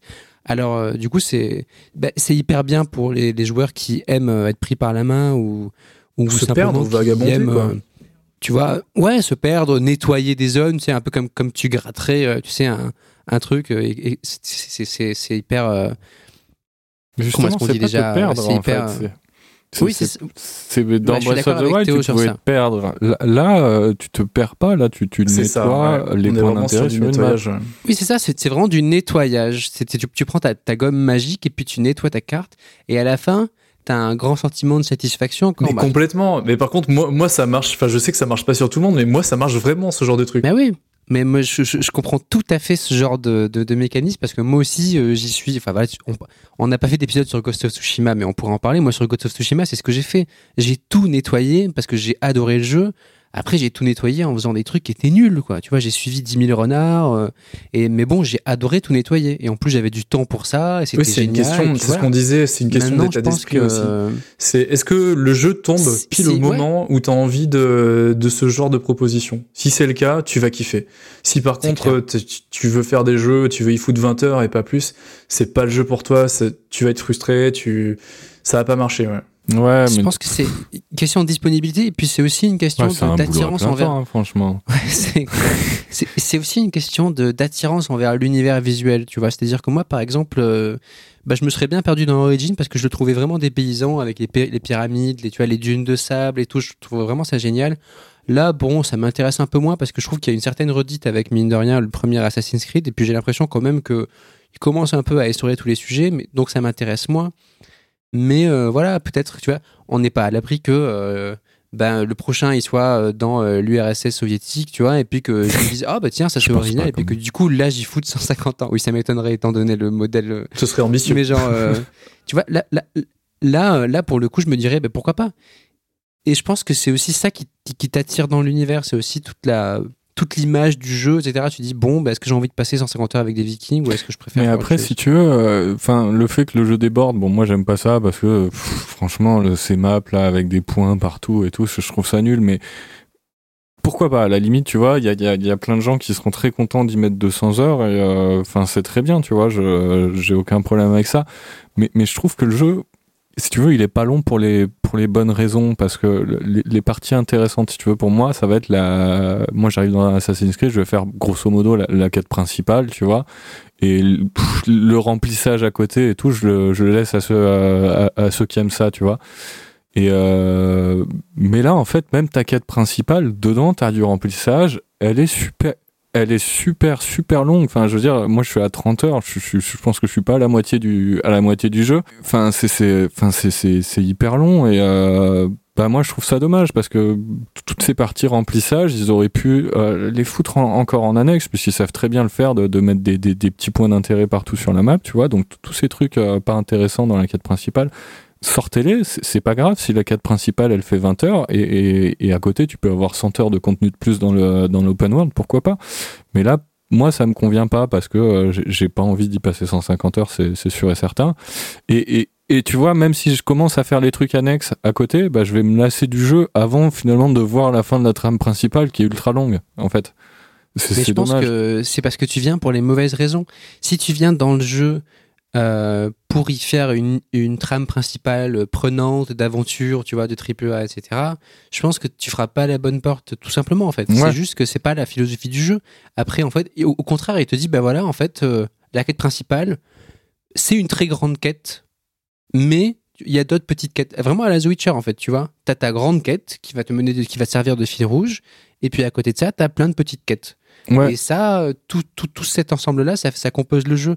Et si toi, mm. tu veux une expérience vraiment narrative qui te saisisse et puis qui, t'emmène quelque part, et qui en plus, selon moi, est, bien écrite, bah là, tu, tu, te trompes un peu, tu vois, à mon avis. Oui, mais je trouve c'est dommage parce que je pense que ce serait possible, euh, tu vois, d'avoir de, une trame principale plus condensée et après, bah, après euh, laisse, laisser les gens euh, s'amuser pendant 150 heures de plus dans l'open world parce que parce que bon, ils débordent de trucs à faire, pas toujours intéressants, mais mais il y a de quoi faire, tu vois. Mais je, je pense que qui pourrait mieux faire ça et et du coup attirer les deux types de joueurs parce que à côté de ça enfin je veux dire moi je prends du, plaisir sur certaines activités et et je m'amuse bien euh, dans les combats et tout, mais bon, j'ai pas envie d'y passer 100 heures et je m'en serais là assez bien avant, quoi.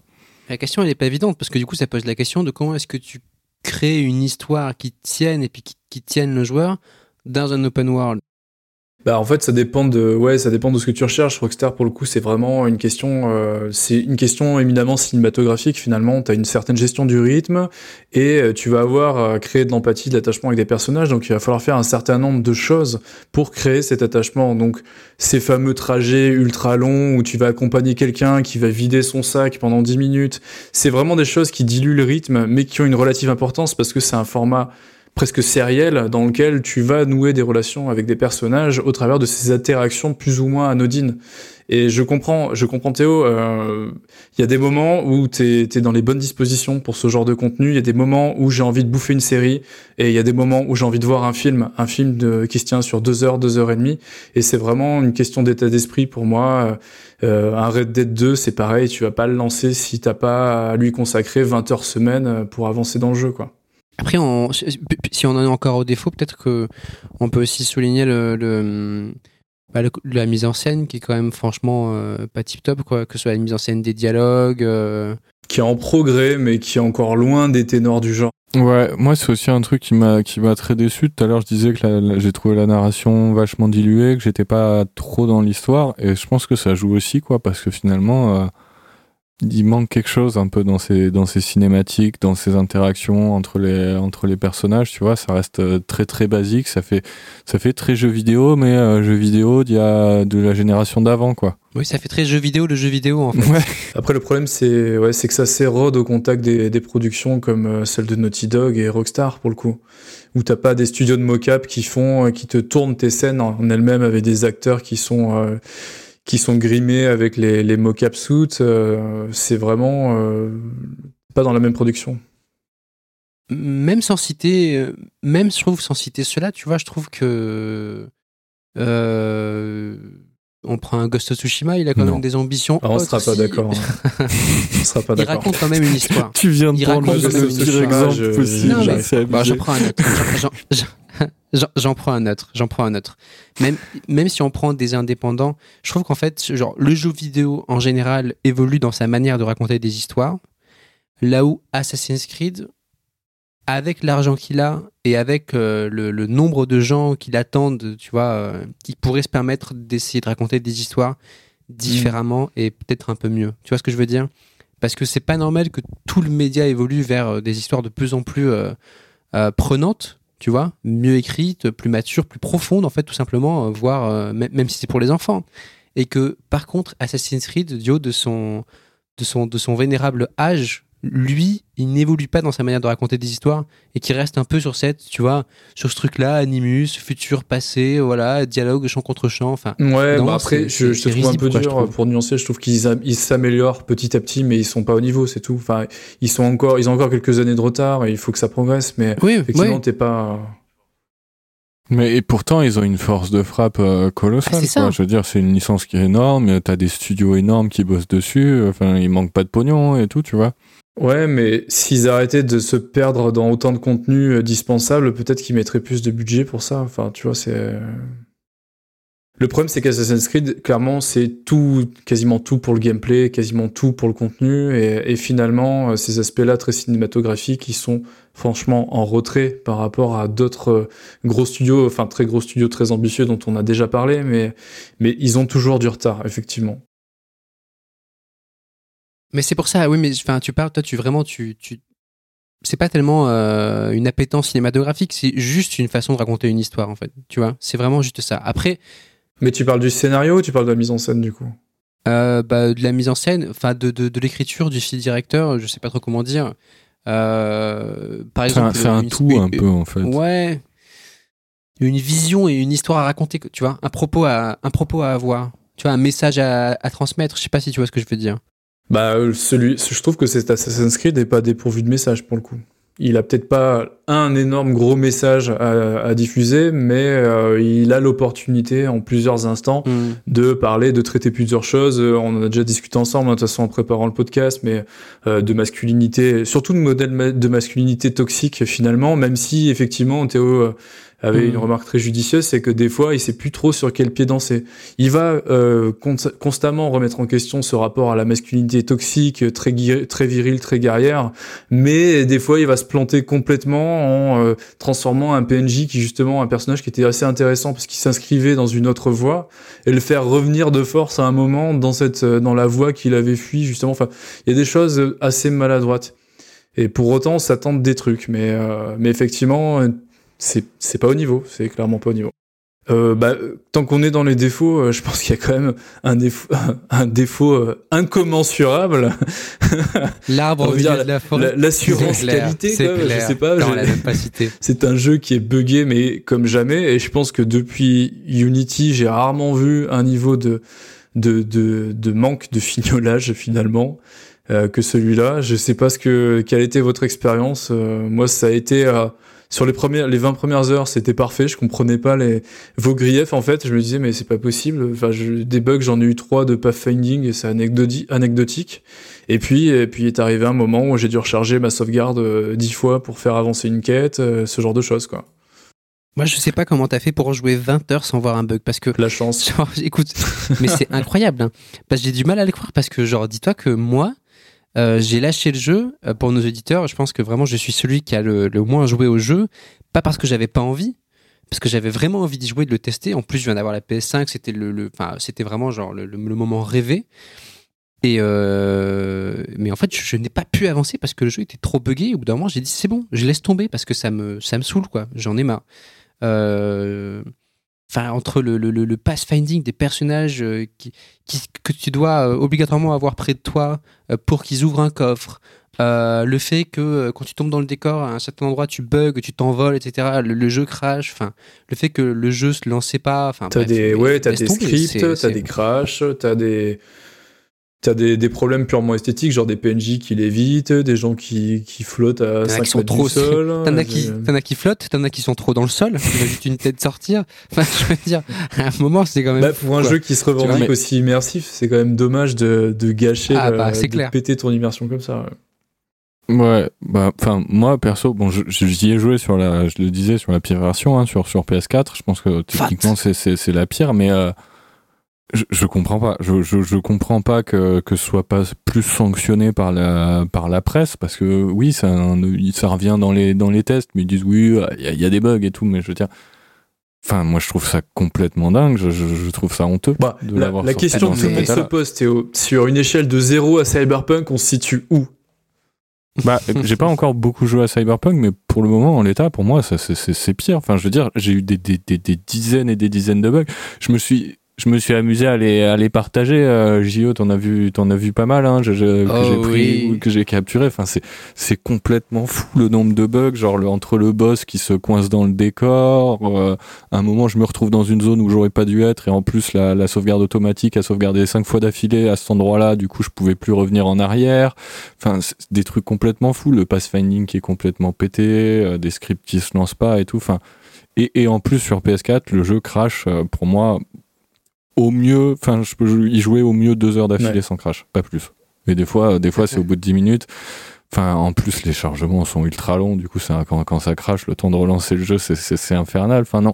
Franchement, le- là, je comprends pas de sortir un jeu parce qu'en plus, ils ont euh, avancé la sortie du jeu d'une semaine. Enfin, Ouais. il y a un truc que je trouve complètement fou. Le, le sortir en cet état-là, c'est c'est vraiment se, se moquer des gens, quoi. C'est Mais pas parce possible. que les- la, la plupart des gens et des, et des gens de la presse, je pense, l'ont testé soit sur PS4 Pro Series X ou sur euh, ou sur PS5 ou sur Series X euh, ou sur mais les, les, les bugs, ils sont, ou les sur bugs, ils sont là aussi. Et oui, ils sont là aussi, mais je pense que c'est vachement passé entre les mailles du filet. Je pense que déjà les, les, les journalistes se sont pas rendus compte de l'état du jeu sur, euh, sur sur PS4 Fat et à mon avis Xbox One.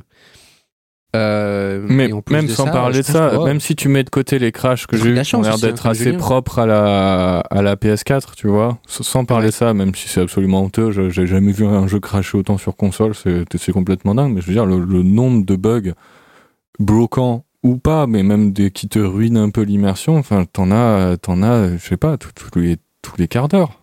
Mais moi, les bugs, fou.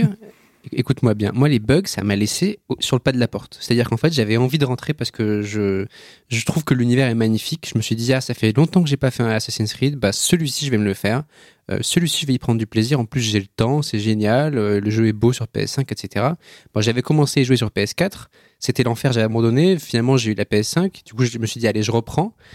Et en le reprenant avec les meilleures volontés, hein. mais vraiment, croyez-moi, les gars, j'avais la meilleure, j'avais vraiment une volonté de le faire. Je fais euh, une espèce de comment est-ce qu'on Un appelle raid. ça quand, quand t'attaques un, un, un monastère, un raid quoi. euh, je fais un raid et je vais réessayer six ou sept fois le raid parce que le jeu buguait et je le rechargeais. À chaque fois, je rechargeais au moment où j'arrivais avec le dracar, tu vois, et où tu où tu tu tu, tu, tu pousses la chansonnette avec ton corne. Et, euh, et à chaque fois, que ce soit un ennemi qui trouvait pas le coffre, que ce soit un truc qui tombait du ciel et qui me tuait, que ce soit un bug qui me... Enfin, tu vois, j'ai pas pu finir la quête. J'ai pas pu la finir. Et au bout d'un moment, j'ai dit, stop, merde, j'arrête là, ça suffit, tant pis, je ferai pas Assassin's Creed parce que c'est déplaisant. Et je, fais partie des gens qui sont, euh, voilà, qui... Je suis resté sur le pas de la porte. Et je suis, et je suis triste parce que voilà, je- le jeu avait des, a sûrement des trucs à montrer, tu vois, des petits dialogues comme tu, comme tu disais Julien, des, des, petites quêtes un peu surprenantes, tu vois, qui viennent, qui viennent par-ci par-là. Et puis, euh, mais, je, je suis triste parce que je j'arrive pas à passer au-dessus et, et en plus, j'ai pas eu de chance particulièrement moi. Et euh, donc, en fait, j'ai plus envie de, de, de, de remettre le truc, tu vois, de remettre le couvert. Bah, du coup, ouais, ça nous, ça nous donne l'occasion de enfin, de faire une micro-transition vers la, la comparaison entre les différentes versions. Euh, moi, sur, euh, sur Series X, par contre, j'ai pas eu de, euh, j'ai pas eu tant de bugs que ça. Mm. Honnêtement, euh, pour avoir déjà foutu pas mal d'heures dans Cyberpunk, on est vraiment pas dans, du tout dans le même niveau. Euh, il est globalement ok. Euh, Il y a beaucoup de choses qui pètent l'immersion, mais des vrais bugs de quête, j'en ai, franchement, si j'en ai eu 5 dans mon, dans mon jeu, c'est le, c'est le bout du monde, quoi. Ça a été beaucoup plus plaisant. Mais même d'en avoir plein qui pètent l'immersion, c'est pas normal quand même. Enfin, Ouais, bah après, euh, pff, ouais, je suis- je suis d'accord avec toi. Pour autant, tu vois, ça m'a pas empêché d'y jouer euh, 90 heures, alors que c'est le genre de truc sur lequel je suis globalement plutôt exigeant. Euh, là, c'est là, c'est passé parce que les autres qualités me faisaient avancer. Fou parce que moi c'est l'inverse. Normalement c'est le genre de truc où je me dis genre tu vois genre Skyrim à sa sortie j'ai adoré. Pourtant tu vois il y avait les dragons qui volaient à l'envers et qui crachaient du feu par le cul tu vois. Genre euh, c'était n'importe quoi. Mais j'ai adoré parce que le jeu était tellement immersif que je faisais fi des bugs parce que j'étais tellement dedans tu vois je, m'en foutais et je suis jamais ça m'est ça, ça, ça- tu vois je trouve ça étonnant quand même parce que je suis jamais laissé à la porte d'un jeu à cause des bugs ça m'est jamais arrivé et là c'est la première fois que ça me le fait c'est à dire que j'arrive pas à continuer à cause des bugs. Je trouve ça fou. Alors peut-être que finalement il y a aussi d'autres choses qui se jouent parce que peut-être que j'arrive pas à rentrer dans l'univers et du coup en fait bah, la multiplicité de bugs fait que j'arrive pas. Mais je trouve ça fou. Euh, c'est l'exact inverse de toi, tu vois. Normalement je suis tolérant mais là je le suis pas. Mais ouais, Pardon, bah, je t'ai coupé, pour, c'était juste pour terminer pour sur, gueuler la, sur la PS4 Fat, euh, bah, le jeu, ouais, il est pas, il est pas fluide. Euh, il a 30 FPS qui tiennent pas dès qu'il y a un peu trop d'animation autour. Pas mal d'input lag, donc, euh, et beaucoup de crash sur PS4. C'est ça qui est pénible. Après, il est pas, il est, enfin, moi je trouve qu'il est pas moche. Il t'offre quand même des, des super beaux paysages et tout. Techniquement, ça va pour un jeu PS4, mais, euh, pas super fluide. C'est vraiment, enfin, sur joue PS5. très très loin il- de sa télé, très très très loin, à, à 10 mètres, comme ça du coup il voit pas trop le, les petits problèmes de texture, c'est pas mal. Non, mais je veux dire, c'est de la PS4. Après, il faut pas trop non plus trop Oui, en attendre. dame, Le hein. jeu, le jeu est à peu près 30 fois plus beau sur euh, sur PC ou même sur PS5, c'est sûr. Mais je veux dire, pour de la PS4, moi, je trouve pas ça Bah, déconnant. encore en une fois, cas. pour coller à l'actu, on est quand même pas au niveau de Cyberpunk sur PS4. Ah non, ça Exactement. c'est clair, ça c'est clair. Et JE, toi qui as joué Mais- PS4, PS5, du coup, euh, t'as as apprécié Bah, le, le confort euh, supplémentaire quand même. Ah bah ça, c'est Alors, sûr. euh, le jour et la nuit, déjà, il faut. euh, la, la next gen, là, euh, que ce soit la série, que ce soit la PS5, quand même, ça fait profiter dans son salon de 60 images par seconde. Et ça fait beaucoup, beaucoup, beaucoup de bien au jeu de passer à 60 Ouais, images par clair. seconde. Même au niveau des, des, des input lag, etc. Le jeu est beaucoup plus réactif, manette en main.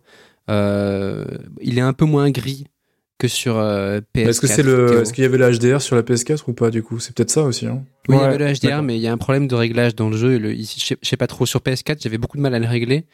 Sur Euh, PS5, il est assez gris aussi quand même. hein. Ouais, Enfin, il est assez gris, mais disons que. On voit pas toujours moins, très bien, quoi. C'est c'est c'est étonnant. Oui, puis t'as surtout un Euh, gros gain de résolution aussi sur PS5. euh, je T'as un gros euh, gain de résolution, il tourne très bien, il est, il est vraiment beau sur PS5. Ok. Euh, Alors que vraiment, quand j'ai joué sur PS4, je...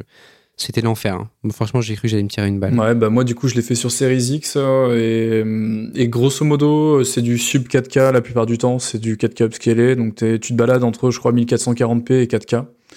Euh, Mhm. C'est pas préjudiciable plus que ça euh, au jeu, il est toujours euh, joli, assez, euh, assez, j'ai dire sharp, euh, net. Il n'y a pas de problème de, de flou ou quoi que ce soit.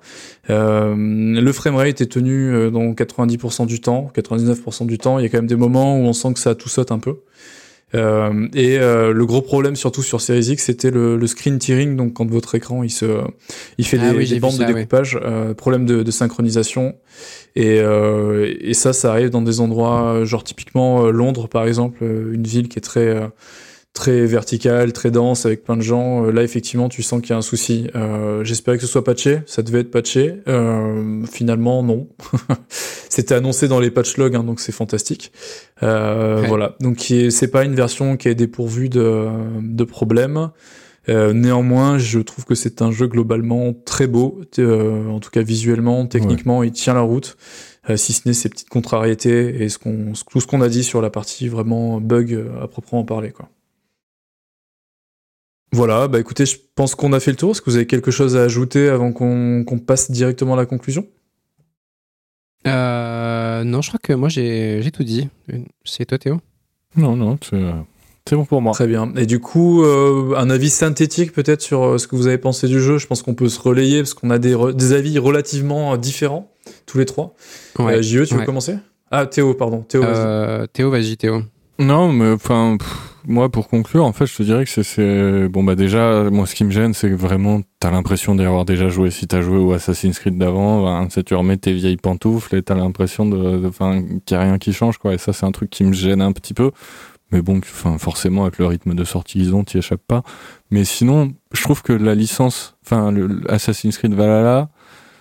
T'as le en fait, il, subit vraiment le, le problème Ubisoft euh, enfin qu'a Ubisoft pour moi en général quoi c'est qu'ils sont ils sont arrivés maintenant sur des enfin ils ont uniformisé leurs licences de face de, ils les ont rendues vraiment fades tu vois quoi. Ils, ils ont pris toutes leurs licences elles sont toutes devenues la même chose c'est-à-dire un open world parc d'attractions avec un, un, un arbre de compétences des petits éléments de RPG tu vois. Enfin c'est c'est vraiment c'est c'est une logique enfin c'est t'es sur une production de jeu qui est, qui est, industrielle ils ont trouvé une recette euh, qui se vend bien tu vois et ils saturent le marché avec ça parce que t'as un, un Assassin's Creed par an, à côté de ça on va te sortir un Watch Dogs et tout, tu vois. euh, qui, qui, sont tous vraiment. Et on te sort le Far Cry annuel aussi, tu vois. Enfin, à chaque fois, t'as l'impression que c'est le même jeu avec euh, presque un skin dessus, tu vois. Enfin, c'est. Je trouve ça super dommage, quoi, d'être d'être arrivé sur une production comme ça. ouais, c'est extrêmement fade. En plus, on te colle une, on te colle une boutique dans des jeux solo, des DLC à plus savoir qu'en foutre. Ça fait plein de thunes. On fait, on prend surtout pas le moindre risque, tu vois. C'est vraiment c'est c'est le modèle du studio que je trouve euh, bah, que je trouve triste un peu tu vois ouais sans compter du coup toutes les toutes les énormes dérives managériales qui ont été révélées euh, avec euh, ah mais ça c'est pas un problème etc. mais ça en révèle long justement sur un certain degré de cynisme justement jusque dans les, les strates managériales du mais c'est surtout dans les strates managériales du studio, parce qu'après, je suis sûr, enfin, c'est sûr qu'il y a des artistes et des développeurs qui sont, qui sont ultra compétents et tu le ressens dans le jeu, quoi. Mais je trouve que, c'est dommage, euh, au, niveau de la direction qui est donnée, ouais, par, euh, par quelques exécutifs qui sont tout, tout en haut de, tout en haut du studio, euh, enfin, c'est triste, quoi. C'est vraiment, c'est dommage. Ouais. JE, du coup, ton, ton bilan sur le jeu? À mon bilan, bah, c'est difficile de, de, donner un, un, vrai bilan parce que moi j'ai été laissé sur le pas de la porte et donc si tu veux c'est le soir de Noël et puis je regarde par la fenêtre, tu sais, la, buée, je regarde les gens s'amuser à l'intérieur. Sortez-lui un morceau de Ils ont l'air de s'amuser. non mais je, trouve que c'est un jeu qui est, euh, c'est un jeu de, on en a parlé, hein, c'est un jeu de, de, très grande consommation, c'est-à-dire qu'il est fait sur un temps très réduit d'Ubisoft. Et en fait ils rentabilisent eux les, les trucs qu'ils développent petit à petit et euh, le joueur qui l'achète, il va mettre 60 euros et puis lui, il va rentabiliser ses 60 euros parce qu'il aura plein de trucs derrière à faire. Et donc, au final, bon, bah, tout le monde y trouve son compte. Tu vois Les gens qui ont envie de passer du temps, euh, un temps infini euh, dans un jeu et se perdre et, remplir des quêtes et gratter des trucs et nettoyer des zones, bah, ils vont s'y retrouver. Euh, après, euh, est-ce que le jeu euh, a une âme? Ça, je sais pas trop parce que moi, je suis pas allé assez loin. Donc, c'est plutôt toi qui, qui donnera le mot de la fin sur ça, Julien, et peut-être qui donnera une petite note optimiste et, positive. Moi, je trouve que, en tout cas, le produit fini avec tous ces bugs, moi, ça, ça, ça me convient pas et, et j'ai envie de, enfin, grosse colère, quoi, quand même, la grosse colère, parce que je trouve pas ça normal. sinon voilà, pas plus quoi. Pas plus. Pas plus. Ok. neutral, neutral good. et encore. Euh, ouais, bah écoute, euh, écoutez, moi pour ma part, je trouve que c'est, je trouve que c'est globalement un bon jeu. C'est pas clairement pas un excellent jeu. Je trouve pas qu'il réussisse. En fait, il réussit au global. Mais si tu découpes ce jeu en comme on le fait très bien à la française, euh, tel aspect, le gameplay, tel aspect, le visuel, l'histoire, la durée de vie, etc., comme le faisait l'antique jeuxvideo.com sur lequel je fous plus les pieds depuis très longtemps. Euh, c'est un jeu ok tiers partout, en fait. Il, coche tout euh, mm. correctement, mais, mais sans éclat. Il y a jamais de, jamais de fulgurance à proprement parler. c'est un jeu qui ne me déçoit pas, mais qui ne m'a pas non plus bouleversé. Pour autant, comme je le disais, euh, il y a vraiment un aspect sur lequel il est parfaitement au point, c'est euh, c'est son sa structure de monde ouvert que je trouve euh, particulièrement aboutie et c'est ce qui m'a vraiment accroché en tant que joueur. Et, et c'est pour ça qu'à mon sens, ça constitue une sorte de, de quintessence. D'acmé un peu de ce de cette de cette formule de cette recette. Euh, ok elle se traîne des, des problèmes qu'on a pu euh, énoncer euh, au sein du podcast mais elle a aussi la très grande qualité de son, son finalement son immersion sa, sa direction artistique la beauté de ses visuels. Et bah c'est le thème me plaisait pas forcément. Les Vikings c'est pas c'est pas c'est pas vraiment ma cam. C'est plutôt la Grèce antique pour le dire et, euh, et pour autant, le jeu m'a happé, m'a donné envie euh, d'approfondir un petit peu ma méconnaissance de cette période et de, ce, de, ces, de ces peuples scandinaves là. Et du coup, du coup, le bilan est positif. Et euh, le bilan est positif pour moi. Néanmoins, est-ce que l'an prochain, euh, sur le prochain Assassin's Creed, je reclaquerai 60 balles? Clairement, non. C'est sûr que non. Là, j'en ai pris pour 2-3 ans, j'y retoucherai plus d'ici là, je pense. sauf vraiment bouleversement. Hein. Enfin, je veux dire, euh, peut-être que euh, les l'espèce de, tempête euh, qu'il y a eu à Ubisoft avec les scandales qui ont suivi vont peut-être donner le comment dire à Ubisoft le, moyen de ses ambitions quelque part de renouveler un petit peu son cheptel de jeu habituel et de nous proposer bah, des expériences de gameplay un petit peu meilleures qui pourraient redorer un petit peu leur image d'une façon ou d'une autre, je ne sais pas mais euh, sans grand bouleversement, je j'y retoucherai pas pendant quelques temps. C'est en fait c'est un McDall. Enfin clairement, euh, c'est un McDo. T'as la dalle à un moment de ta vie, t'as envie de bouffer un Big Mac, tu bouffes ton Big Mac. À la fin, tu Ouais. sais pas dire si t'es particulièrement content ou particulièrement déçu. Sur Oui, le coup, c'était Mais sympa. t'as, mais t'as satisfait à une attente, quoi. Exactement. C'est-à-dire, bon, bah voilà, euh, j'ai mangé mon McDo. C'est ça. Voilà. Donc, euh, Ah, Big Mac sur mois. 10, quoi. Exactement. Voilà, la, voilà ma peu ça. conclusion. Et du coup, vous, au niveau de vos épisodes, euh, épisodes favoris, euh, les, lequel ou lesquels vous, vous citeriez justement pour, pour donner un petit peu ce qui pour vous était le, le summum de la licence? Là, là, du coup, mais. euh, Euh, non, le summum de la licence, bah, je sais pas. euh, En fait, j'ai envie de dire le 1 pour moi, c'était un peu déjà le summum de la licence, mais celui que j'ai préféré, c'était Black Flag, parce que c'est celui qui, qui donnait vraiment euh, l'impression d'une vraie illusion de liberté, parce que t'avais plein d'îles, t'avais vraiment un. Enfin, t'étais en, en bateau, tu voguais. C'était pas le îles, Wind. Waker d'Assassin's Pour moi, c'était vraiment un des plus réussis. Mais alors, c'était complètement le ça. Wind Waker. Mais c'est pour ça que j'aime autant Wind Waker. Et c'est pour ça que j'aime autant Black Flag, pardon, c'est parce que c'est clairement Wind Waker. Et genre, je- franchement, j'ai adoré. Et mais Bon, par bah. contre, euh, voilà, après il y avait les mêmes problèmes, tu vois. C'est juste que en fait, c'est ce que c'est ce qu'on disait en fait. C'est bah, quand c'est un univers qui te plaît, moi j'adore les pirates, tu vois. Quand c'est un univers qui te plaît, euh, ben en fait, euh, t'adhères quoi.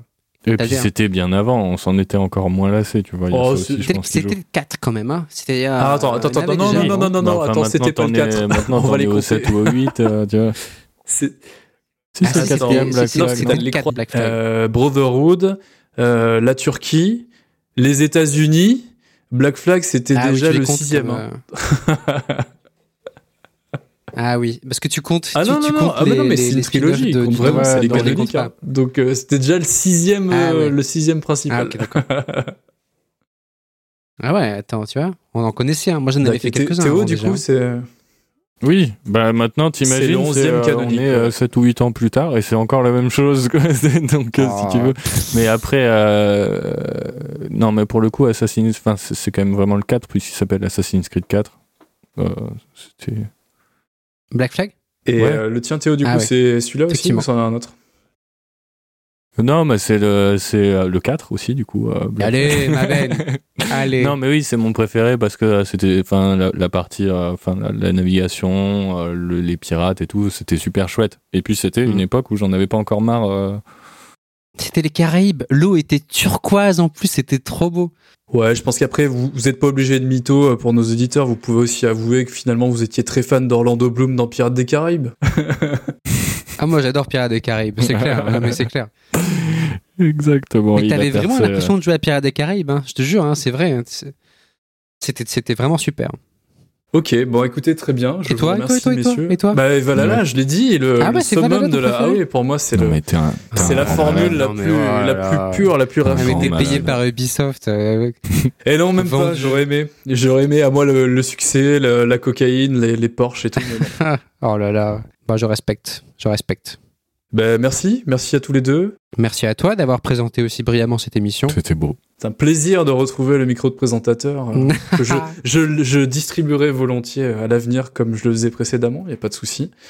Et puis écoutez, euh, on se dit à une prochaine pour euh, un épisode euh, sur une thématique qui risque de peut-être de changer. C'est pas vraiment ce qu'on avait prévu initialement. Mais je pense qu'on peut dire ça, un épisode sur une thématique.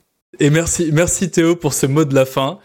Bon bah messieurs, merci encore. Merci à nos auditeurs et auditrices qui sont arrivés jusqu'à la fin de ce podcast. Et euh, bah écoutez, n'hésitez pas à nous suivre, euh, à nous suivre sur Twitter at NLPLC Podcast. On vous dit à très bientôt. Prenez soin de vous. Plein de bisous. Ciao. Bisous. Des bisous.